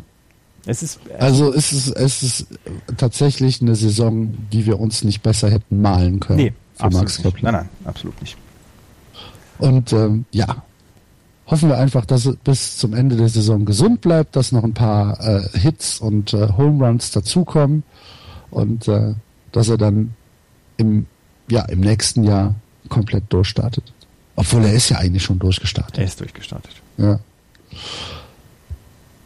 Ja, okay. Dann äh, weiter in die West oder hast du noch was? Nee, ich hab nichts mehr. Dann gehen wir in die West und gucken dort auch auf das Standing. Angeführt wird die äh, West von den äh, Texas Rangers mit dem aktuell besten Rekord in der American League. 73-51. Dahinter die Seattle Mariners. 66-56, sechs Spiele zurück. Die Houston Astros 63-60 die Oakland A's 53-70 und die LA Angels 51-72. Die Rangers 6-4 in den letzten 10. Ähm, was bei den Rangers auffällt, ist dieses sehr bizarre Run Differential. Die haben 578 Runs gescored, haben aber 573 bekommen, sind bei plus 5 in der Differential und haben trotzdem den besten Rekord im Baseball. Sie gewinnen die engen Spiele, ne? Also sie haben den besten Rekord in der AL. Äh, Entschuldigung, ja, in der American League, richtig. Ähm, ja, sie gewinnen die engen Spiele. Ich, ich frage mich halt bei den, bei den ähm, Texas Rangers, wie viel Glück da auch dabei ist. Mhm. Also ich mag, ich mag ungern beim Baseball von Glück reden. Du hast zwischendurch mal ein glückliches Schedule und so weiter, aber das gleicht sich über 162 Spiele aus. Bei den Texas Rangers, du sagst es, dieses Run Differential ist tatsächlich sehr bizarr. Ähm, sie, sie machen das auch nicht mit irgendwelchen Leistungen, wo du sagen kannst, wow, der schlägt alles in, in Grund und Boden im Moment in der Offensive oder sie haben vier Leute, die in unter zwei ERA haben im Moment das, das passiert halt nicht und trotzdem gewinnen sie diese Spiele und das das ist schon sehr, sehr gut und das ist schon sehr bemerkenswert. Auch da, wir haben eben bei Baltimore darüber gesprochen, zwei Spieler nur über 100 Innings. Auch bei den Texas Rangers gibt es nur zwei Spieler, die über 100 Innings bislang gepitcht haben. Aber die haben es richtig gut gemacht. Cole Hamels natürlich, der schon wieder 160 Innings auf der Uhr hat und ein 280er ERA hat. Äh, wirklich fantastisch. Und äh, Perez, der 152 Innings gepitcht hat. Zwar ein Vierer ERA, aber er kümmert sich darum, dass dann auch ähm, das Bullpen dann so ein ganz kleines bisschen geschont wird, wenn er startet. Ja, ähm, bei, den, bei den Rangers ist es halt wirklich so, dass die gesamten Statistiken, wenn man sich das anguckt, ähm, sei es jetzt äh, Betting Average oder On-Base Percentage oder Slugging oder was auch immer, ähm, oder die Pitching-Statistiken auch insgesamt, dass sie eigentlich gar nicht in, in diesem Fall wirklich aussagekräftig sind, was halt äh, das Spiel so ein bisschen konterkariert. Ne? Ähm, sie sind in, in der Offensive absoluter Durchschnitt, sie sind im Pitching sogar unterer Durchschnitt und dennoch führen sie halt einfach. Ja. Und keiner kann es so richtig erklären. Ja, es ist, es ist tatsächlich so. Ja, du hast dann, keine Ahnung, du hast in der Offensive hast du Elvis Andrews, ähm, Beltre und Odor. Mhm. So, und dann, äh, wenn du ins Pitching gehst, du hast es schon gesagt, du hast Cole Hamels. Und äh, das sind das sind ja keine Zahlen, wo du sagst, äh, da muss ich jetzt irgendwie muss ich jetzt Ehrfurcht, Ehrfurcht vorhaben. Aber sie gewinnen halt einfach. Also ich bin jetzt mal die, ich bin jetzt mal die, die Offensivstatistiken der American League durchgegangen. Wenn du äh, guckst, dir den, den OPS anguckt, also On Base Percentage plus Slugging, sind sie auf Platz 7 in der American League. Sie sind im Slugging Percentage auf Platz 7. Sie sind im OBP auf Platz 9. Im Average sind sie auf Platz 5. Das ist das Einzige, wo man sagen kann, das ist vielleicht ein kleiner Ausreißer nach oben, aber trotzdem immer nur das fünft ähm, das fünftbeste Team in der American League. Was haben sie an, an Home Runs? Ähm, das ist nicht unbedingt immer aussagekräftig, aber das ist der sechste Platz. Das sind alles durchschnittliche Offensivstatistiken. Ja. Und sie gewinnen ihre Spiele. Es ist, es ist eines der größeren Mysterien. Glaubst du, dass, glaubst du, dass das reicht? Ja. Ich, ich also ich rede jetzt nicht vom Divisionssieg, sondern einfach ja, Florian, tief in die Playoffs. Florian, Florian hatte Anfang der Saison schon den Tipp, die Texas Rangers werden der American League World Series Kandidat sein. Und das ist ein Tipp, wo ich, äh, wo ich die ganze Saison schon drüber nachdenke und äh, denke, wow, da hat der Neumann mal ein glückliches Händchen gehabt. Das ist, ähm, es ist ein Tipp, der, der nach wie vor Bestand hat und der nach wie vor seine Berechtigung hat. Und ich kann es ich kann's nicht unbedingt erklären, warum sie so gut sind, aber ich kann mir vorstellen, dass sie bleiben und dass sie ein gewaltiges Wörtchen dann auch in der, in der Postseason mitreden können. Okay. Sie müssen ihr Pitching auf den, auf den äh, Punkt kriegen dann im, ja. Im, äh, in, der, in der Postseason. Aber sie werden die Postseason erreichen, davon gehe ich jetzt ja, aus. Ja gut, davon gehe ich jetzt auch aus. Sie haben jetzt auch Carlos Gomez verpflichtet. Ja, aber alle, allerdings äh, Minor League Contract. Ja, ne? Minor League Contract, aber das, das ist ja das ist ja durchaus valide, beziehungsweise ist durchaus äh, so üblich, dass man die Leute dann, wenn sie auf der Waiver Wire waren, dass die, die, äh, dass die dann erstmal einen Minor League Contract bekommen und er ersetzt Shinzu Chu, der auf der DL jetzt wieder ist. Sie kriegen wieder die, die DL voll. Der Carlos Gomez, äh, Outfielder, der letzte Woche von den äh, Astros released worden ist. Genau, und letztes Jahr noch von den Milwaukee Brewers zu den äh, Astros getradet worden ist und damals noch als, als perfekt toller Outfielder galt. Aber der ist offensiv diese Saison in Houston nicht auf die Reihe bekommen hat und jetzt wollen die Texas Rangers mal gucken, ob so ein Change of Scenery bei Carlos Gomez funktioniert, weil er hat es schon gezeigt, er war All-Star und äh, ich bin sehr gespannt, ob er das jetzt wieder hinkriegt. Und Shinsu ja. hat sich den Arm gebrochen. Ja. Wobei? Keine Ahnung. Okay. Vielleicht will ich es auch gar nicht wissen. Okay. Vielleicht ist er wieder über irgendeinen Hund gefallen. Das ist ja bei den Rangers durchaus üblich. wer weiß, wer weiß. Ähm, auf dem zweiten Platz äh, die Seattle Mariners, äh, die in den letzten Wochen äh, 7 und 3 stehen, in den letzten 10 haben äh, eine Serie gegen die Angels ausgeglichen gestaltet, haben gegen die Athletics gewonnen, haben gegen die Tigers eben diesen drei Spiele Sweep hingelegt. Und ähm, Felix Hernandez ist zurück, Andreas. Er ist zurück und er ist tatsächlich wohl zur richtigen Zeit wieder zurück. Ähm, er liefert wieder Leistungen ab, wie man sie kennt, wie man sie von früher kennt. Und das ist, glaube ich, ein Zeichen, was man in Seattle mit sehr, sehr viel Erleichterung aufnimmt. Ja, Absolut. Da haben sie drauf gewartet. Ja, da haben sie darauf gewartet und ähm, sie brauchen ihn zum, zum Ende der Saison. Wenn sie bislang in Contention waren ohne seine guten Leistungen, dann kann man sich vorstellen, dass sie sich jetzt sehr darauf freuen, mit ihm dann ähm, die American League West, West, West, dass sie sich darauf freuen, mit ihm dann die American League West dann vielleicht sogar noch zu rocken, beziehungsweise dann auf diesen Wildcard-Platz zu kommen, weil die Seattle Mariners haben eigentlich ein Team, ähm, was, was Postseason-Material bietet. Und ich bin da sehr gespannt, ob sie es hinkriegen. Sie sind aktuell ein äh, Spiel hinter den Orioles auf, äh, auf die Wildcards. Aber du hast es schon gesagt, eigentlich haben sie das Material, um äh, in der Postseason mitzuspielen. Wenn man sich äh, allein mal die Offensive anguckt, äh, dieser 3-4-5-Punch mit Robinson Cano, Nelson Cruz und Kyle Seager. Ähm, das äh, ist schon, das ist schon richtig, richtig gut, was da im äh, Middle Line absteht. Und äh, darum ist es so verwunderlich, dass sie eigentlich schon ein bisschen zu weit zurück sind, oder? Aber das ist der, ja, das ist dem schlechten Saisonstart geschuldet. Das ist dem schlechten Saisonstart geschuldet, aber wie gesagt, sie sind nur ein Spiel hinter, äh, hinter den Wildcard-Plätzen. Und die müssen ja nicht unbedingt schlecht sein. Von daher, ich bin sehr gespannt, ob sie das noch hinbekommen. Ich muss mal gerade gucken, was sie für ein Schedule in der nächsten Zeit haben. Ähm, aber äh, du hast es gesagt, dieses, dieses Middle of the Line-Up ist für mich, ist meiner Meinung nach wirklich ganz, ganz hervorragend, wenn du sie anguckst mit Robinson Cano und Nelson Cruz. Die können es einfach, die können es offensiv. Und ähm, da bin ich sehr gespannt, ob sie das in der nächsten Zeit hinbekommen. Sie haben jetzt, ähm, wen haben sie als nächstes? Sie haben die Brewers heute nochmal, dann haben sie die Yankees drei Spiele und die White Sox und die Rangers. Mal gucken. Ja, die Rangers, das ist dann halt wichtig, ne? Genau, genau. Wenn es nächste Woche gegen die Rangers, Rangers geht, kann man ja vielleicht gucken, vielleicht ist man nur vier Spieler entfernt. Und dann gibt's da eine sehr, sehr enge Serie bei den Texas Rangers und das ist eine Serie, auf die wir uns dann freuen können. Ja, es ist noch viel Baseball zu spielen. Also wir haben äh, noch in etwa 40 Spiele, die äh, gespielt werden müssen. Und ähm, da kannst du auch noch mal sechs aufholen. Genau. Und du hast, Obwohl, ja. du hast jemanden wie Felix Hernandez, der ja auch schon auf DL dieses Jahr war, der in den letzten Jahren immer über 200 Innings gepitcht hat und der jetzt 40 Spiele vor dem, vor dem Schluss erst bei 110 ist. Und vielleicht ist der dann auch wirklich frisch zum Ende der Saison und kann dann mhm. nochmal einen Gang hochfahren und ähm, dann wirklich dafür sorgen, ähm, als Ace, dass die, dass die Seattle Mariners in die Postseason kommen. Ist eine sehr, sehr interessante Geschichte. Ist genauso eine interessante Geschichte wie Houston, die ich auch noch nicht abgeschrieben habe. Äh, neuneinhalb Spiele aktuell hinter den Rangers zurück, viereinhalb ähm, vom Wildcard-Platz. Ähm, ja, ich weiß es nicht. Die, die, die Astros haben zwischendurch immer so ein bisschen, ja, dass sie, dass sie halt irgendwie vier, fünf Spiele am Stück verlieren, dann gewinnen sie wieder vier Spiele am Stück, dann verlieren sie wieder fünf Spiele am Stück.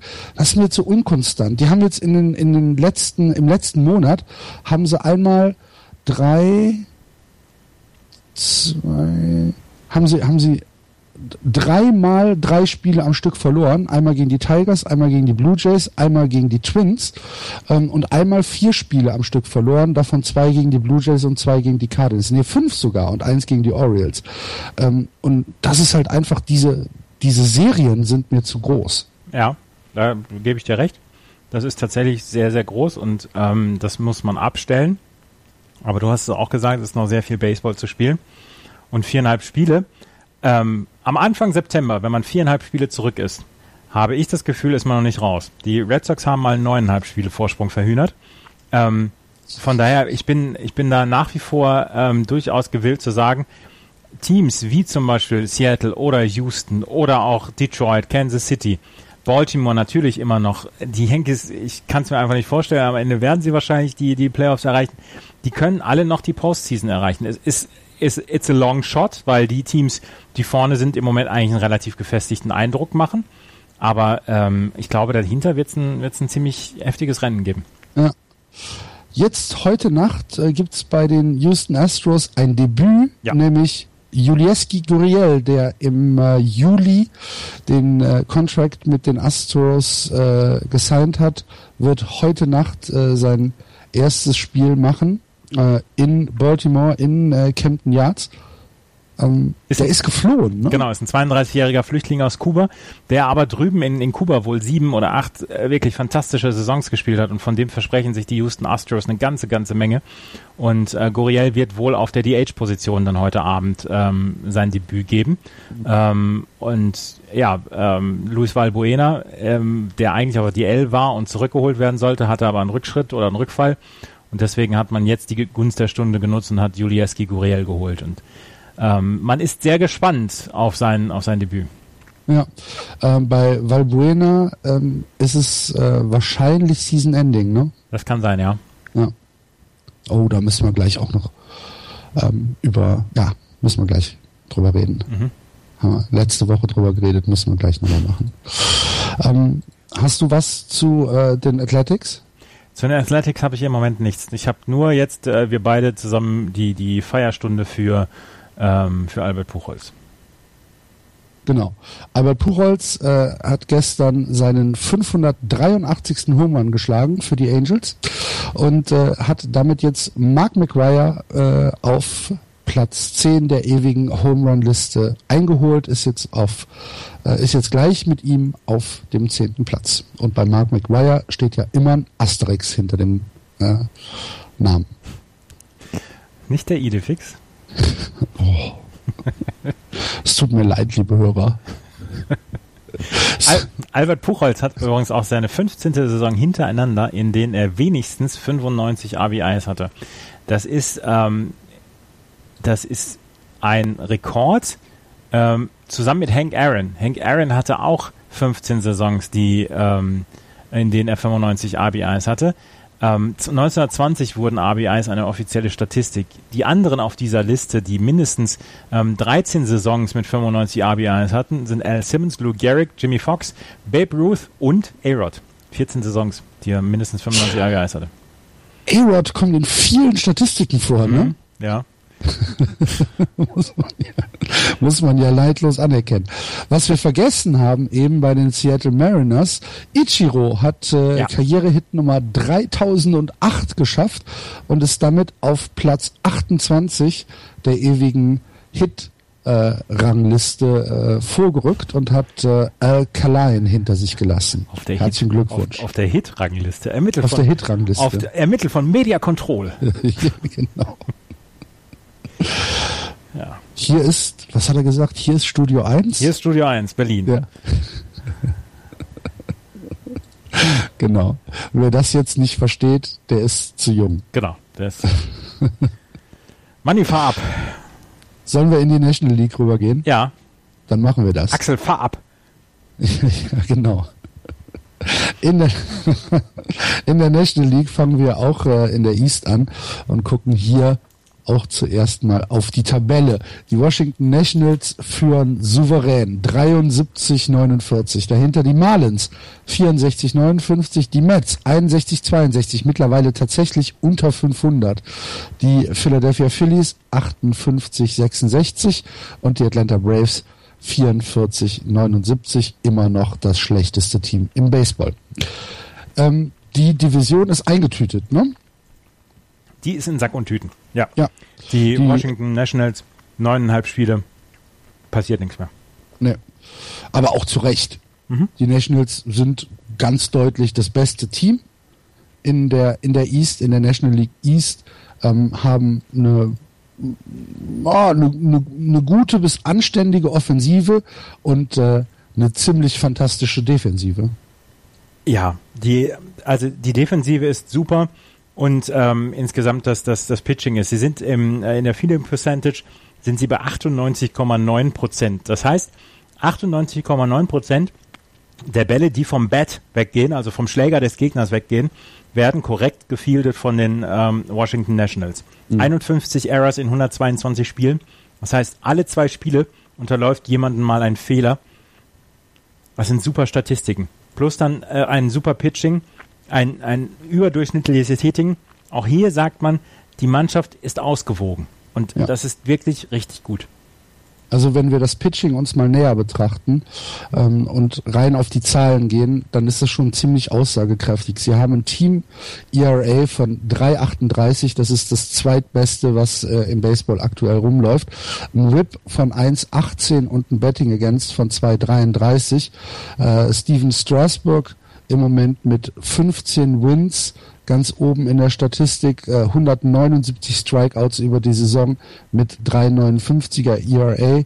Ähm, Tanner Rourke als Starting Pitcher im Moment mit dem besten ERA 2,87 und auch schon 130 Strikeouts bei 13 Siegen. Und Max Scherzer ähm, 3,05, 217 Strikeouts. Wunderbar. Der einzige, um den man sich ein bisschen Sorgen im Moment macht, ist Steven Strasberg tatsächlich. Äh, Ja, in, seinen, in letzten sieben Spielen hat er einen 6,28er ERA gehabt. Ähm, hat nur 38 Innings dann äh, wirklich auf dem Mount gestanden. Ich habe ihn gegen, gegen wen habe ich ihn gesehen? Gegen Colorado war es, wo er, wo er Das wirklich, 12-10. genau, wo er wirklich übel um die Ohren bekommen hat. Ja, ja, ja. Ähm, und das ist etwas, wo man sagt, okay, ähm, entweder er, er läuft jetzt vor die Wand, weil er auch schon ähm, ziemlich viele Innings dann auf der Uhr hat. Er hat jetzt 145 Innings auf der Uhr. Oder es ist nur so ein, so ein kleiner Slump, in dem er sich jetzt im Moment befindet. Aber die letzten sieben Spiele waren tatsächlich schlecht und das ist etwas Reason for Concern für die, für die Washington Nationals. Ja gut, aber er hat ja tatsächlich jetzt noch sechs Wochen Zeit, sich zu erholen. Ja. Ja, und er, Weil, hat, er hat ganz gut, ehrlich, er kann ja auch mal ein Spiel skippen. genau, und er hat ordentliche Kollegen um sich rum. Ja, Ne? Also es, die, das, das Pitching der Washington Nationals ist nicht von ihm abhängig. Aber wir sind uns einig, dass die Nationals äh, die Saison eigentlich eintüten können. Ne? Das, das werden sie und sie werden in der Postseason sein. Und dann bin ich sehr, sehr gespannt. Ist eigentlich dieser, dieser Streak von Jason Worth beendet jetzt? Oh, das weiß ich nicht. Ist er immer noch? sagen. Warte mal, ich, ich, ich guck mal gerade, während, während du ein bisschen weiter erzählen kannst. Du hast Äh, gar nichts ja. zu erzählen, ne? 46. Bei 46 ist er geendet. Bei 46 ist er geendet. Mhm. Ähm, vorgestern. Okay. Ja. Der Rekord war 62 oder? Ich weiß Wie es gar war nicht. Äh, ich muss gerade gucken. Äh, Jason Worth on base streak ends at record tying 46. Ah, Ähm, Rusty Staub, Rusty Staub war der Franchise-Leader, 46. Ted Williams hatte 84 Spiele, 84, okay. die auf, die auf Base gekommen ist. Keine Hits, Ja, ja. sondern auf Base gekommen. Ja. Ja. Auf Platz zwei der National League East die Miami Marlins. Und wir müssen über die Marlins sprechen, weil wir letzte Woche über die Marlins gesprochen haben und es nicht aufgenommen ist. Die Marlins haben wieder mal Scheiße am Schuh. Ja? Nicht? Ach so, Giancarlo, ach so, Giancarlo, Giancarlo Stanton. Stanton. Ja, Wir haben letzte Woche, da war es halt noch nicht fix, ja. ähm, haben wir drüber gesprochen, Mensch, hoffentlich kann er zurückkommen. Mhm. Hoffentlich ähm, ist es keine Season Ending. Und ungefähr zwei Stunden nachdem wir aufgenommen haben, kam die Meldung, es wird Season Ending sein. MRI, shows, äh, keine Ahnung, ja. strongly negative reactions oder irgendwie sowas. Und die Miami Marlins waren so verzweifelt, dass sie für ein paar Stunden darüber nachgedacht haben, A-Rod unter Ja. Vertrag zu nehmen, nachdem er Ja. sein letztes Spiel für die Yankees gemacht hatte. Das, das tut mir, es, es tut mir fast körperlich weh bei Giancarlo Stanton. Also für Giancarlo Stanton tut's mir auch sehr, sehr leid. Der, ähm, der jede Saison irgendwas hat. Ja. Jede Saison. Entweder bricht er sich was oder er kriegt einen Ball ins Gesicht. Jetzt ist er doof gelaufen und, und, und hat sich, hat sich den Rücken wehgetan. Mann, Mann, Mann, Mann, Mann. ja, es ist, es ist wirklich sehr, sehr schade um, um einen der aufregendsten Spieler der Liga. Und er wurde vor zwei Jahren, als er diesen Monstervertrag unterschrieben hat, wurde er in diese Kategorie mit zum Beispiel Bryce Harper und auch Mike Trout genannt. Und ähm, das konnte er einfach im Moment noch, als konnte er bis jetzt noch gar nicht erfüllen. Wenn er, wenn er halbwegs gesund ist, trifft er. Und wenn er halbwegs gesund, gesund ist, haut er die, Dun äh, die, die, die Bälle auch in den nächsten Bundesstaat. Aber er ist halt zu selten gesund. Und das, das ist sehr, sehr schade. Ja. Und dann auch wirklich. Und er ist ja noch nicht mal im, also als Fielder ja auch nicht der schlechteste. Nee. Er hat ja, er hat ja einen Arm. ja. Meine Güte. Ja. Ich habe es letzte Woche gesagt, dieser, dieser, ähm, dieser Double Broken Bat. Mhm. Entschuldige bitte mal. Kannst du dir vorstellen, was da für eine Kraft in dieser, in diesem Tier stecken muss, mit einem Broken Bat an den, an den Zaun zu schlagen? Das gibt's doch gar nicht. Ja. Also. Es ist, es ist wirklich sehr, sehr schade. Und dann ist er jetzt verletzt. Meine Güte. Die Marlins machen das Beste draus. Sie haben äh, einen, einen kleinen Schock gehabt, haben dann direkt mal zwei Spiele gegen die White Sox verloren, ähm, haben dann äh, eine, eine, Serie gegen die Reds verloren und äh, haben zwischendurch drei Spiele gewonnen. Aber ich weiß es nicht. Ich, ich kann mir fast nicht vorstellen, dass es irgendwie noch reichen könnte. Ich meine, sie sind drei Spiele zurück aus den ähm, aus, aus den Wildcards. Mhm. Nee, nee, sie sind nur ein Spiel zurück, warte mal. Sie sind im Moment anderthalb Spiele außerhalb der Wildcard. Anderthalb, okay, mhm. ja. Ähm, ich kann es mir einfach nicht vorstellen. Ich kann es mir im Moment auch nicht vorstellen, aber man hat ja schon Apotheken vor Pferden und so weiter. Ja, ja. Ne? Aber eine, eine gute Nachricht haben wir auch. José Fernandes ist der zweite, zweitschnellste Pitcher in der Major League History, der 200 Strikeouts in einer Saison geschafft hat. 139 zwei Drittel Innings hat er für 200 Strikeouts gebraucht.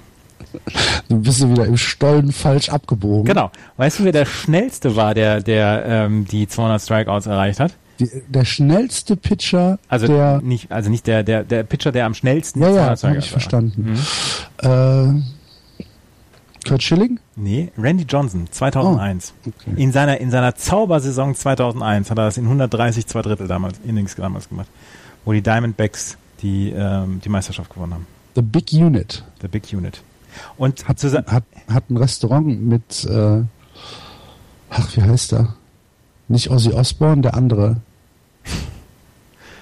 Ach. Wie heißt er denn? Weiß ich nicht.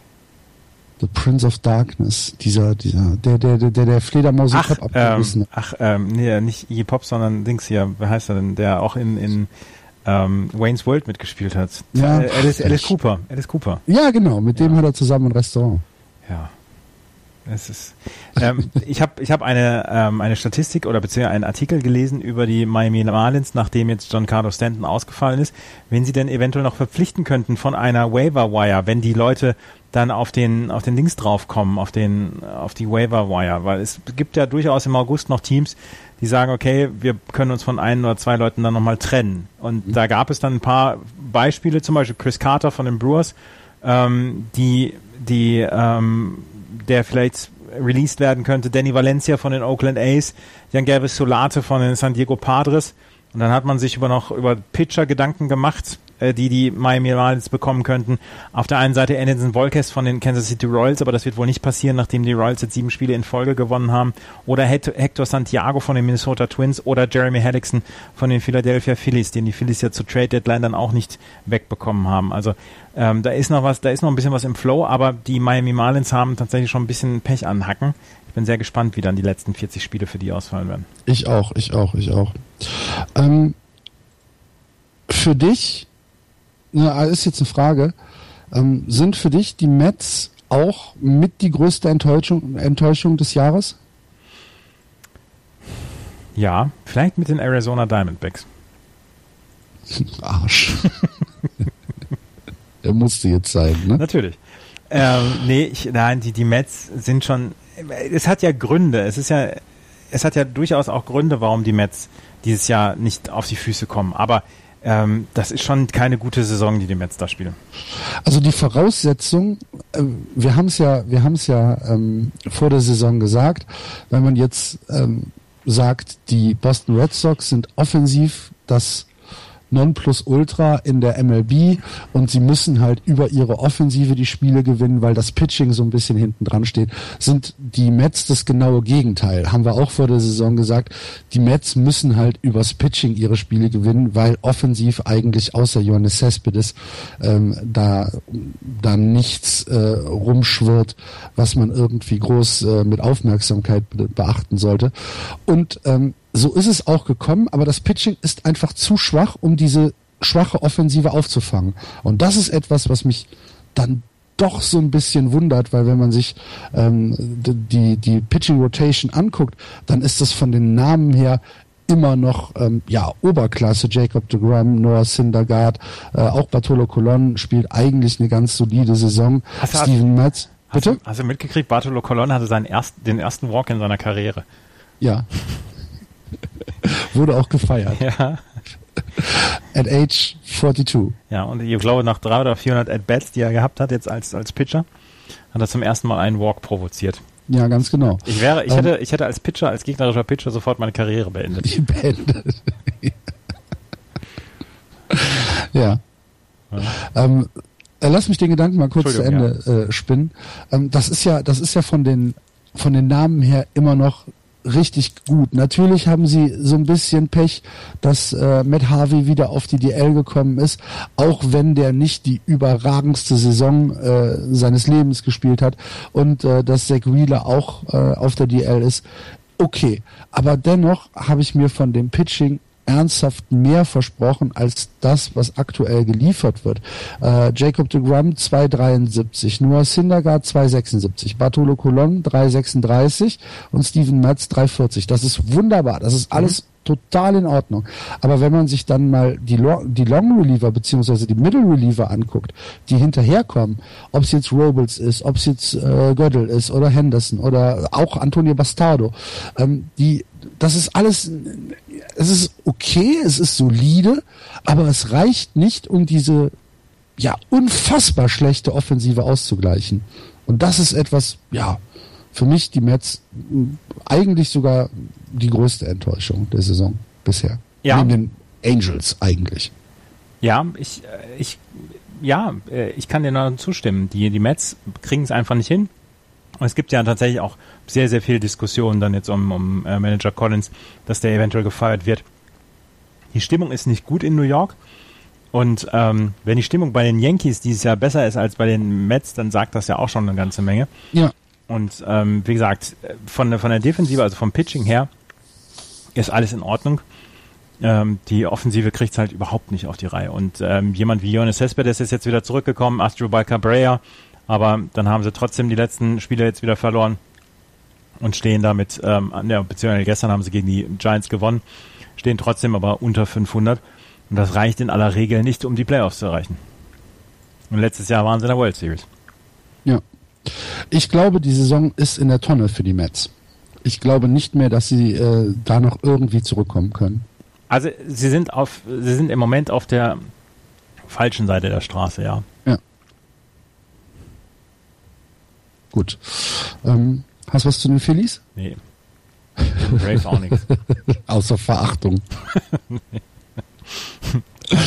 Äh, und bei den Atlanta Braves nur äh, als Chronistenpflicht, äh, Julio Teheran ist äh, wieder ins Line abgerückt, beziehungsweise in die Rotation gerückt, ist aktiviert worden, ähm, hatte ja äh, auch eine auch eine Verletzung äh, und ist jetzt äh, nach, wann ist er denn da drauf gekommen? Ende Juli, glaube ich, irgendwann. Ähm, ist dann jetzt äh, nach äh, drei Wochen oder zweieinhalb Wochen wieder ins Line-Up und äh, kann weiter für die Atlanta Braves pitchen. Das heißt, er kann die Saison zu Ende führen. Ähm, ja, gute Meldung für die Braves. Trotzdem ja. ein Team, über das wir jetzt nicht mehr so richtig viel sagen müssen. Nee. Auch nicht so richtig viel sagen können. Nee. Gut, dann äh, gucken wir in die Central die Cubs führen weiterhin, überraschenderweise. 78-44 bester Rekord im Baseball.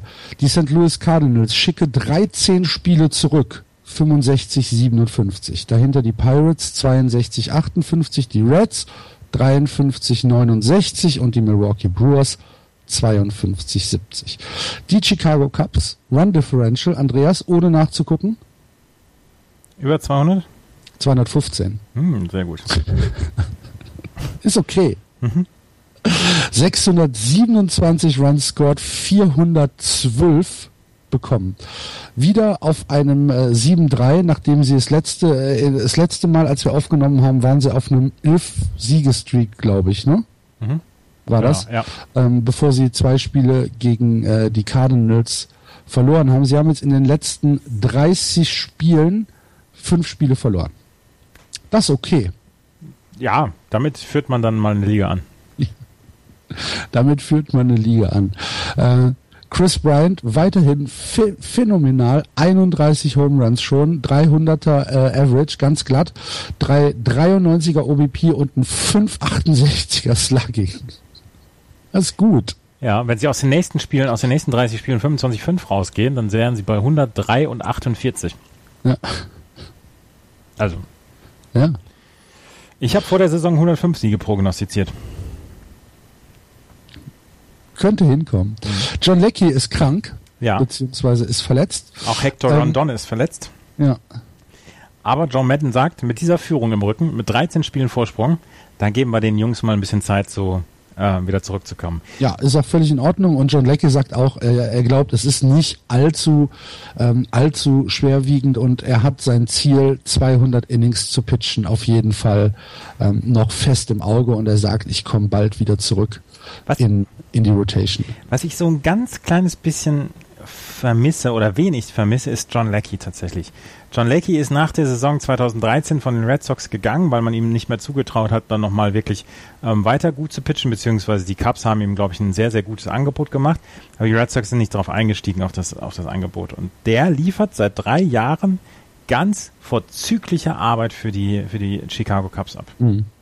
Das ist ähm, sehr beneidenswert und ähm, ich mochte ja immer die Pitching Motion von, von John Leckie, weil die so einfach aussieht, weil die so, so auch so leicht leichtarmig, leichtfüßig aussieht. Das ist sehr, eine sehr schöne Pitching Motion. Und John ja. Leckie tut es mir tatsächlich ein bisschen leid. Ja. Äh, ja. Die, die Cubs, eine Sorge haben sie, Jason Haywood. Jason Haywood kommt einfach offensiv überhaupt nicht auf die Füße. Und äh, Joe Madden hat jetzt gesagt, okay, jetzt brauchen wir, brauchen wir mal ein paar Tage Auszeit. Er hat, glaube ich, für die komplette Serie gegen Colorado jetzt am Wochenende hat er frei bekommen. Und ähm, er ist nach wie vor einer der besten Defensivspieler in der Liga, aber er muss so langsam mal offensiv wieder äh, an den Start kommen und man hat sich so, so viel mehr versprochen von Jason Hayward, als man in vor der Saison ähm, gesigned hat und deswegen ist das im Moment das Einzige, worum man sich so ein ganz kleines bisschen Sorgen macht. Aber du hast die Statistiken von Chris Bryant vorgelesen, der ja eine MVP-Saison hinlegt und von daher kann das auch wieder ausgeglichen werden. Ja. Es ist ja mal auf hohem Niveau. Ja, das ist richtig. Ich habe jetzt gelesen, dass äh, Theo Epstein schon dabei ist, ähm, für die Zukunft zu sorgen, ja, ja. weil ähm, wir mit äh, Jake Arrieta, Jason Hamill und John Leckie drei Spieler haben, die in äh, der nächsten Saison äh, Club Options haben und äh, danach in die Free Agency gehen können. Und ähm, da muss man, ja, muss man mal schauen. Es werden wahrscheinlich nicht alle drei da bleiben. Bei John Leckie kann man auch sagen, dass er vielleicht irgendwann in Rente geht. Mhm. Ähm, aber Jake Arrieta und Jason Hamill, das sind äh, Leute, die für den Erfolg äh, der Cups im Moment stehen und äh, Theo Epstein äh, ist sich dessen bewusst und ähm, er versucht jetzt mit äh, Mike Montgomery jemand hochzuziehen. Ich weiß nicht, hast du ihn gesehen? Ja. Den, ähm, diesen, ähm, diesen jungen neuen Pitcher. 27 ist, ist, er schon, ne? Ja. Bitte? 27 ist er schon. Ja, er ist aber nicht äh, äh, Arbitration äh, elig äh, eligible, boah, was schweres Wort, ähm, bis 2020. Ja. Ähm, ja, er soll eine dieser Nachfolgeoptionen sein und äh, man verspricht sich eine ganze Menge von ihm, weil seine ersten Starts jetzt wirklich sehr gut aussahen ja. und äh, auf dem auf dieser Leistung kann man aufbauen. Wenn wir eben in der East gesagt haben, die Division ist eingetütet, können wir das für die Central natürlich auch sagen. Ne? Ja, die ist eingetütet. 13 da Vorsprung, da ist keine Spannung mehr da, außer äh, dass sich äh, St. Louis und die Pittsburgh Pirates noch so ein bisschen um den äh, um den zweiten Wildcard-Platz kabbeln. Ja, und dass die Pittsburgh Pirates sich wieder kabbeln um den zweiten Wildcard-Platz, finde ich sehr überraschend. Weil ähm, als sie zur Trade Deadline ja Mark Melanson äh, getradet haben, hat jeder gesagt, ja gut, da haben sie dann einfach ja, mal ihre, ihre Saison, haben sie einfach mal in, in, in, eingepackt und es nicht mehr gemacht. Und jetzt ähm, könnte es sein, dass Neil Huntington, der General Manager, einfach als der Visionär überhaupt dasteht, weil er damals ja für den äh, für Felipe Rivero getradet hat. Mark Melanson mhm. äh, ging zu den Washington Nationals, Felipe Rivero kam und er hat jetzt ähm, acht Innings, äh, beziehungsweise er hat jetzt sein, sein ERA äh, bei in acht zwei Drittel Innings ähm, seit seinem Trade bei null gehalten. Sechs Hits, sechs Walks, 16 Strikeouts bislang und jetzt im Moment sieht es so aus, als ob die äh, Pittsburgh Pirates vielleicht der Gewinner in diesem Trade mit Mark Melanson und den Washington Nationals gewesen sind. Also sehr guter Trade und die Pittsburgh Pirates sind noch lange nicht raus aus diesem Rennen. Finde ich sehr lustig. Äh, ich tue mich immer noch so ein bisschen schwer. Ich also auch. ich halte die Cardinals einfach ähm, im Moment für ein bisschen stärker. Ähm, aber du hast natürlich recht, klar. Pirates sind äh, da auf jeden Fall noch nicht raus. Mark Melanson hatte, äh, ist zum Ende der Saison Free Agent. Felipe Rivero ist bis 2021 gebunden. Und wenn der so weitermacht wie jetzt, haben die Pirates tatsächlich diesen Trade gewonnen. Und ähm, Neil Huntington sieht wie der große Visionär aus. Jung-Ho Kang ist auf der äh, DL für die Pittsburgh Pirates. Mhm. Ähm, linke Schulter ist verletzt und er wird wohl zwei bis vier Wochen äh, verpassen. Und für Jung-Ho Kang hat man dann äh, Josh Bell aus der AAA von Indianapolis ähm, wieder hochgeholt. Das habe ich zu den Pittsburgh Pirates. Ich habe zu den St. Louis Cardinals leider nichts. Ich auch nicht. Ich habe zu den Ich Cincinnati. Reds aber sowas. Zu den Reds, ähm, da können wir natürlich wieder in die äh, Bullpen-Statistik gehen. Wir haben äh, bei den Reds weiterhin zehn Spieler über sieben. Ähm, es ist aber niemand neu dazugekommen. Das ist schön. Ist alles in Ordnung. Alfredo Simon ist, äh, ist äh, mittlerweile äh, nicht mehr zweistellig. Auch Hat sich auf 9,45 verbessert. die Cincinnati Reds haben die letzten fünf Spiele gewonnen. Ja. War Ähm, nicht diese, war nicht diese Woche äh, irgendein, irgendein Tweet von den Cincinnati Reds, dass sie irgendwie im August das drittbeste Team sind? Ja, genau, genau, genau. Das hatte ich noch retweetet. Ähm, sie haben in der Zeit haben sie neun Spiele, glaube ich, auf die Dings aufgeholt, auf die San Francisco Giants. Gut. Die Giants sind ja auch so ein Sonderfall. Ja. Die Cincinnati Reds haben ähm, Joey Vottos 20. Home Run gesehen und das ist die siebte 20 Home Run Saison von Joey Votto mit den Cincinnati Reds. Ähm, das gibt ihm die gleiche Anzahl an Saisons mit über 20 Home Runs wie Adam Dunn und George Foster. Ist der fünfte auf der äh, Liste der Reds, die diese, ähm, die diese ähm, Marke oder Barriere erreicht haben. Und Ja. vier ähm, 700 RBIs hat er jetzt auch in seiner Karriere. Herzlichen Glückwunsch, Joey Votto. Und es gab einen emotionalen Moment nochmal gerade, das muss ich mal gerade äh, sagen. Michael Lawrenson, Relief-Pitcher der Cincinnati Reds, Ja, ja. ähm, hatte einen Spot-Start für die Reds nach dem Tod seines Vaters. Und ähm, nach dem ersten Inning ist er schon in der, in der Dings, im Dugout musste er schon weinen. Und, und tatsächlich war er emotional sehr berührt vom Tod seines Vaters. Das ist ja auch alles in Ordnung. Und dann hat er im Spiel, Spiel später hat er einen Drei-Run-Home-Run noch geschlagen zum 9 zu 2 gegen die Dodgers. Freitagabend war das. ja. Ja, und hat einen Curtain Call bekommen. Genau. Ja. Gut. Zu Milwaukee. Zu den Brewers habe ich jetzt Nein, auch nichts. Nein, nein, nein. Okay. Dann gehen wir weiter in die National League West.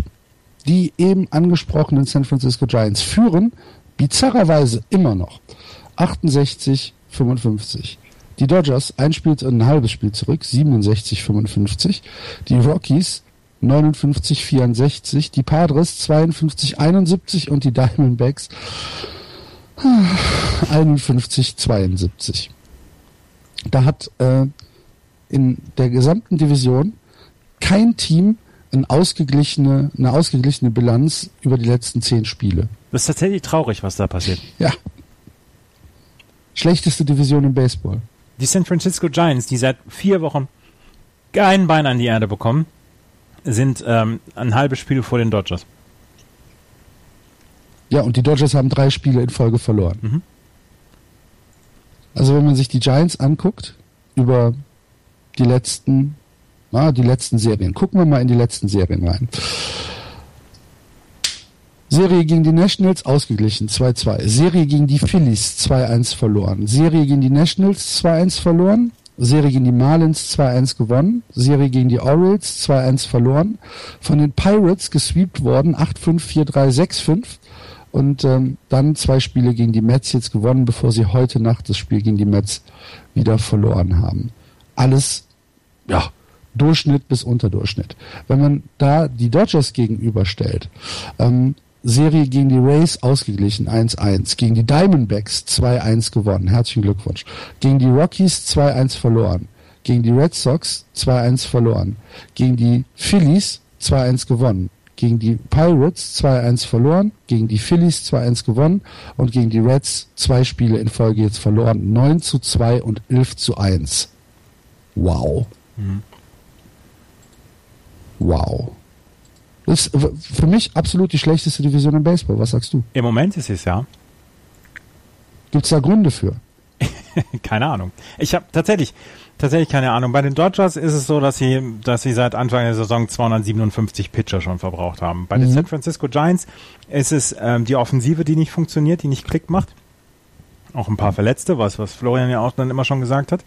Ja, und dann hast du mit San Diego ein Team, was äh, mal komplett überholt hat. Colorado, die äh, eigentlich versuchen, wettbewerbsfähig zu sein, die es aber nicht so richtig hinkriegen.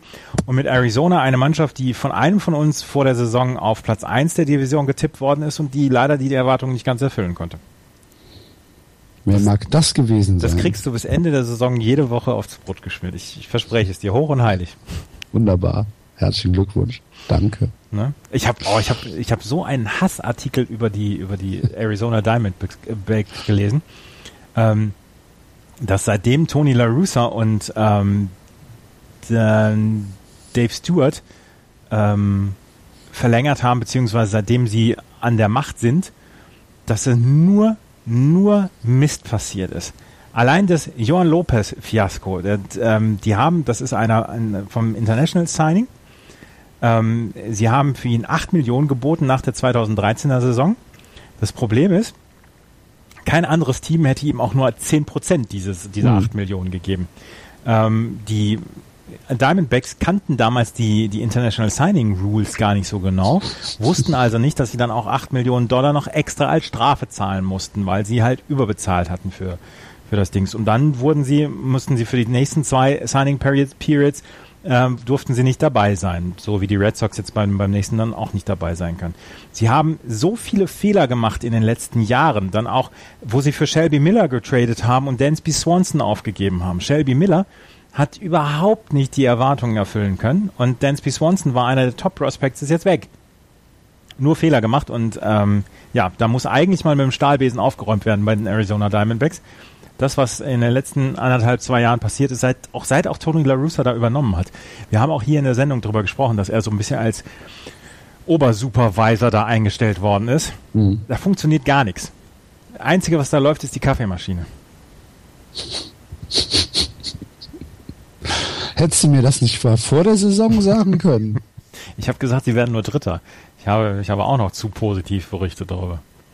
Mann. Mhm. Ja. Das, das sind die Arizona Diamonds. Das sind die, die, die, die traurigen Arizona Diamonds. Deine Arizona Diamondbacks sind das. Na? Madison Bumgarner ist der zweite Spieler in der MLB-Historie geworden, der einen Grand Slam abgegeben hat und einen Go-Ahead Home Run im gleichen Spiel geschlagen hat.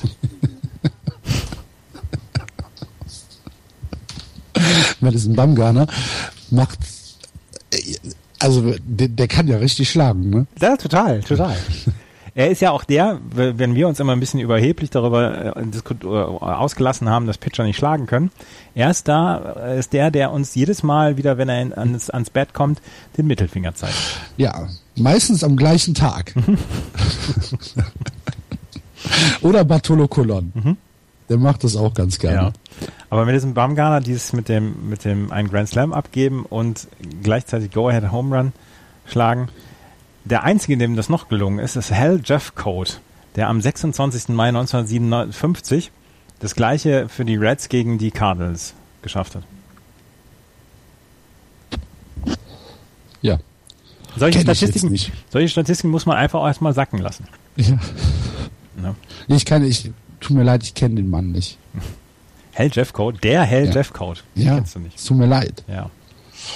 Ähm, Clayton Kershaw ist in Rehab für die Dodgers, ähm, ist aber schon wieder bei der Mannschaft ähm, und äh, wird jetzt äh, am nächsten, nee, hat gestern am Samstag äh, mal wieder auf dem Mount gestanden, hat man natürlich noch nicht gespielt, aber ähm, der ist äh, dabei, sich zu erholen. Gute Nachrichten. Mhm. Absolut gute Nachrichten. Und die weitere gute Nachricht, ähm, nächste Woche wird wohl Rich Hill aktiviert. Ähm, der ist ja auch noch auf der, auf der DL mit einem, mit einer, äh, mit einer Fingerverletzung. Der hat am Donnerstag in einem simulierten Spiel 75 Pitches geworfen mhm. in, im Spring Training Facility der Dodgers. Und äh, Dave Roberts hat gesagt, er wird wohl nächste Woche dann äh, pitchen können für die für die äh, LA Dodgers. Und ja, ja Clayton Kershaw ja. kommt diese Saison auch noch wieder und ich meine, wenn man einen Pitcher gebrauchen kann, dann ja wohl Clayton Kershaw, der immer ja, noch, absolut. der immer noch die Wins above Replacement in der National League anführt. Obwohl er seit, seit wann ist er weg? Seit dem 2. Juni oder so? 60 mm, Tage, glaube ich. 60 Tage ist er jetzt weg. Ja. ja. 1,79er ERA hatte er damals gehabt, als er auf die DL gegangen ist. Tja. Ja. Ähm, Kenta Maeda, ähm, immer noch eine anständige Saison, 3,29er ERA. Ähm, der, ja, vielleicht die Pitching-Entdeckung der Saison für die Dodgers?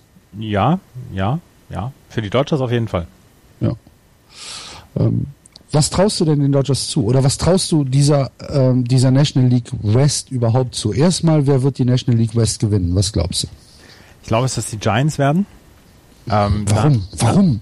Ja, da habe ich immer noch so ein ganz kleines bisschen Vertrauen. Vielleicht ist es auch nur ähm, der Hokuspokus mit, mit äh, dem geraden Jahr. Ansonsten, ich glaube, ich traue den Dodgers einfach nicht genug zu. Mhm. Allein offensiv traue ich ihm nicht zu. Und was ich eben gesagt habe, 257 Pitcher diese Saison schon verbraten. Yunjin Liu mhm. fällt jetzt auch den Rest der Saison auf. Es ist, das passt einfach alles nicht so richtig. Sie haben mit Rich Hill jemanden, der absolut verletzungsanfällig ist. Wenn, wenn Clayton Kershaw wiederkommt und wie er wiederkommt, ist halt auch nicht, ist halt auch nicht in Stein gemeißelt. Ich meine, sie wollen gerne in der letzten Saison dann von Vince Scully dann nochmal die World Series erreichen und, und Vince Scully ein paar Spiele kommentieren lassen. Das wäre auch toll in seiner letzten Saison. Aber ich fürchte, dazu wird es nicht kommen dieses Jahr. Hm. Es tut mir leid. Hm. Und was glaubst du, ähm, ja, glaubst du denn, dass die Dodgers, ähm, ja, Wildcard sieht ja ganz gut aus. Die ne? Wildcard sieht ganz gut aus, aber die Division gewinnen werden die Giants. Okay. Und äh, was glaubst du äh, in Richtung Playoffs? Haben entweder die Giants oder die Dodgers irgendeine Chance äh, gegen die Nationals oder gegen die Cubs? Ich möchte jetzt nicht, dass das Mantra vom in, dem, in der Postseason kann alles passieren anstrengen, aber ähm, gegen die Nationals traue ich beiden was zu. Ähm, und gegen die Cubs, die Cubs müssen ja mit ihrer Favoritenrolle in der Postseason dann auch erstmal klarkommen. Ja. Also von daher. Ja ja, wie gesagt, es ist langweilig, was ich jetzt gerade gesagt habe, aber ich, ich kann mich da jetzt nicht zu einem, zu einem definitiven Statement hinreißen lassen. Ansonsten gewinnen die Giants und die Dodgers in der nächsten Saison, in der nächsten Woche sieben Spiele.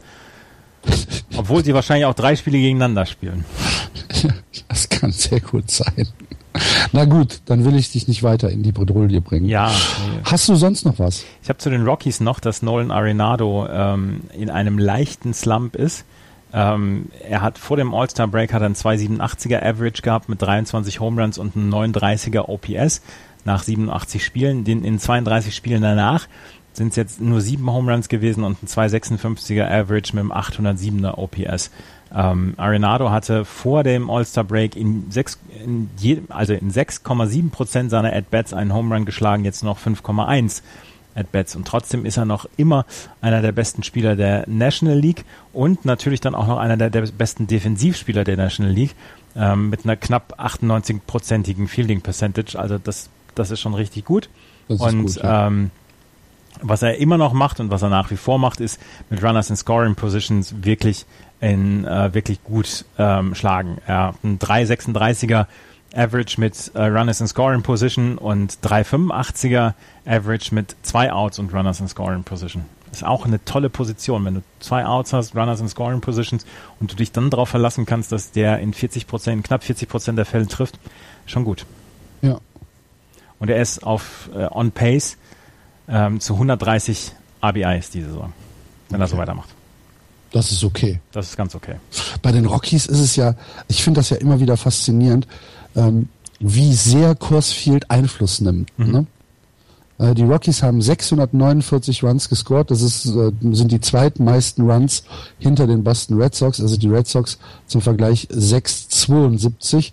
Ähm, das schlechteste Team aktuell sind äh, die Atlanta Braves mit 444 Runs, die sie gescored haben. Die Rockies äh, haben aber auch 638 Runs abgegeben. 638! Ja. Das ist, das viel. Das ist ganz viel, ja. Weil, weil der Ball halt einfach, ja, fliegt. Jedes Pop-Up ist im... Ist im, ja, dünne Luft. Ja, ist im Zaun, genau. Ist wie auf dem Mond. Ja. Schweben die da auch so? Ist, das, ist man in, in, Denver, ist man in Denver im Mile High Stadium, ist man da äh, sechsmal leichter? Ja, in Colorado ist doch Pott jetzt erlaubt. Ja, ja, genau. Da gibt Mile High einen ganz anderen, ganz anderen Kontext. Ja. ja. Toll. Gut. Hammert, oder? Ja, wir haben es. Für diese Woche haben wir es. Liebe Hörer, wir hoffen, ihr hattet wieder mal äh, Spaß mit Just Baseball. Wir hoffen erstmal, dass ihr diese Aufnahme hören könnt, dass alles geklappt hat. Diesmal, wenn dem so ist, freuen wir uns natürlich über eure Kommentare. Entweder bei uns im Blog unter justbaseball.de, auf Twitter oder auf Facebook. Vielen, vielen Dank äh, nochmal für die Teilnahme an der kleinen Umfrage, die wir gestartet haben. 130 Leute haben mittlerweile mitgemacht. Das freut uns sehr. Wenn äh, ihr da noch nicht mitgemacht habt, wenn du da jetzt noch nicht mitgemacht hast, äh, bei uns auf dem Blog gibt's eine kleine Umfrage, dauert wirklich nur zwei, drei Minuten und da würden wir uns sehr, sehr freuen, wenn wir äh, da auch deine äh, Eindrücke geschildert bekommen. Äh, kurzer Hinweis jetzt schon mal, ähm, wir sind im September, Andreas und ich sind wir äh, für eine Woche in Holland bei der Baseball-Europameisterschaft und wir werden jeden Tag was machen, ne, Andreas? Wir werden Daily anbieten in der Zeit, wo wir da sind. Wir können nicht die ganze, die ganzen knapp anderthalb Wochen da sein. Ja. Aber es werden zwei Spieler am Tag werden live übertragen von den Kollegen Tim Collins, der dann auch äh, das Disciples TV macht, plus Ty Erickson von den H-Disciples. Wir werden dazu ein Daily machen. Äh, mal gucken, was wir an Interviews äh, bekommen. Ähm, unter anderem ja Andrew Jones, dem, den Assistenztrainer von von äh, den Niederlanden möchte ich ja gerne da dran kriegen ja. ans, ans Mikro. Ja. Und ähm, ja, da sind wir eine Woche in, in Holland. Und wenn ihr auch da seid, ich meine, in Regensburg waren ja ein paar Hörer von uns, wenn ihr da seid, kommt vorbei, sagt Bescheid. Ja, genau. Und wenn ihr uns da äh, was Gutes tun wollt, wenn ihr uns vielleicht ein bisschen unterstützen wollt, bei uns im Blog gibt's auch einen Spendenbutton, da freuen wir uns sehr, wenn äh, vielleicht ein bisschen was da reinkommt, dass wir nicht alles aus eigener Tasche bezahlen müssen. Das wäre cool. Ähm, das wär's. Ja, das wär's. Oder möchtest du noch was Nein, sagen? Nein, ich möchte nichts mehr sagen. Ich möchte nichts mehr sagen. Nein. Ich möchte jetzt auflegen. okay, liebe Hörer, vielen Dank fürs Zuhören. Macht's gut, Playboy. Bis nächste Woche. Tschüss. Tschüss.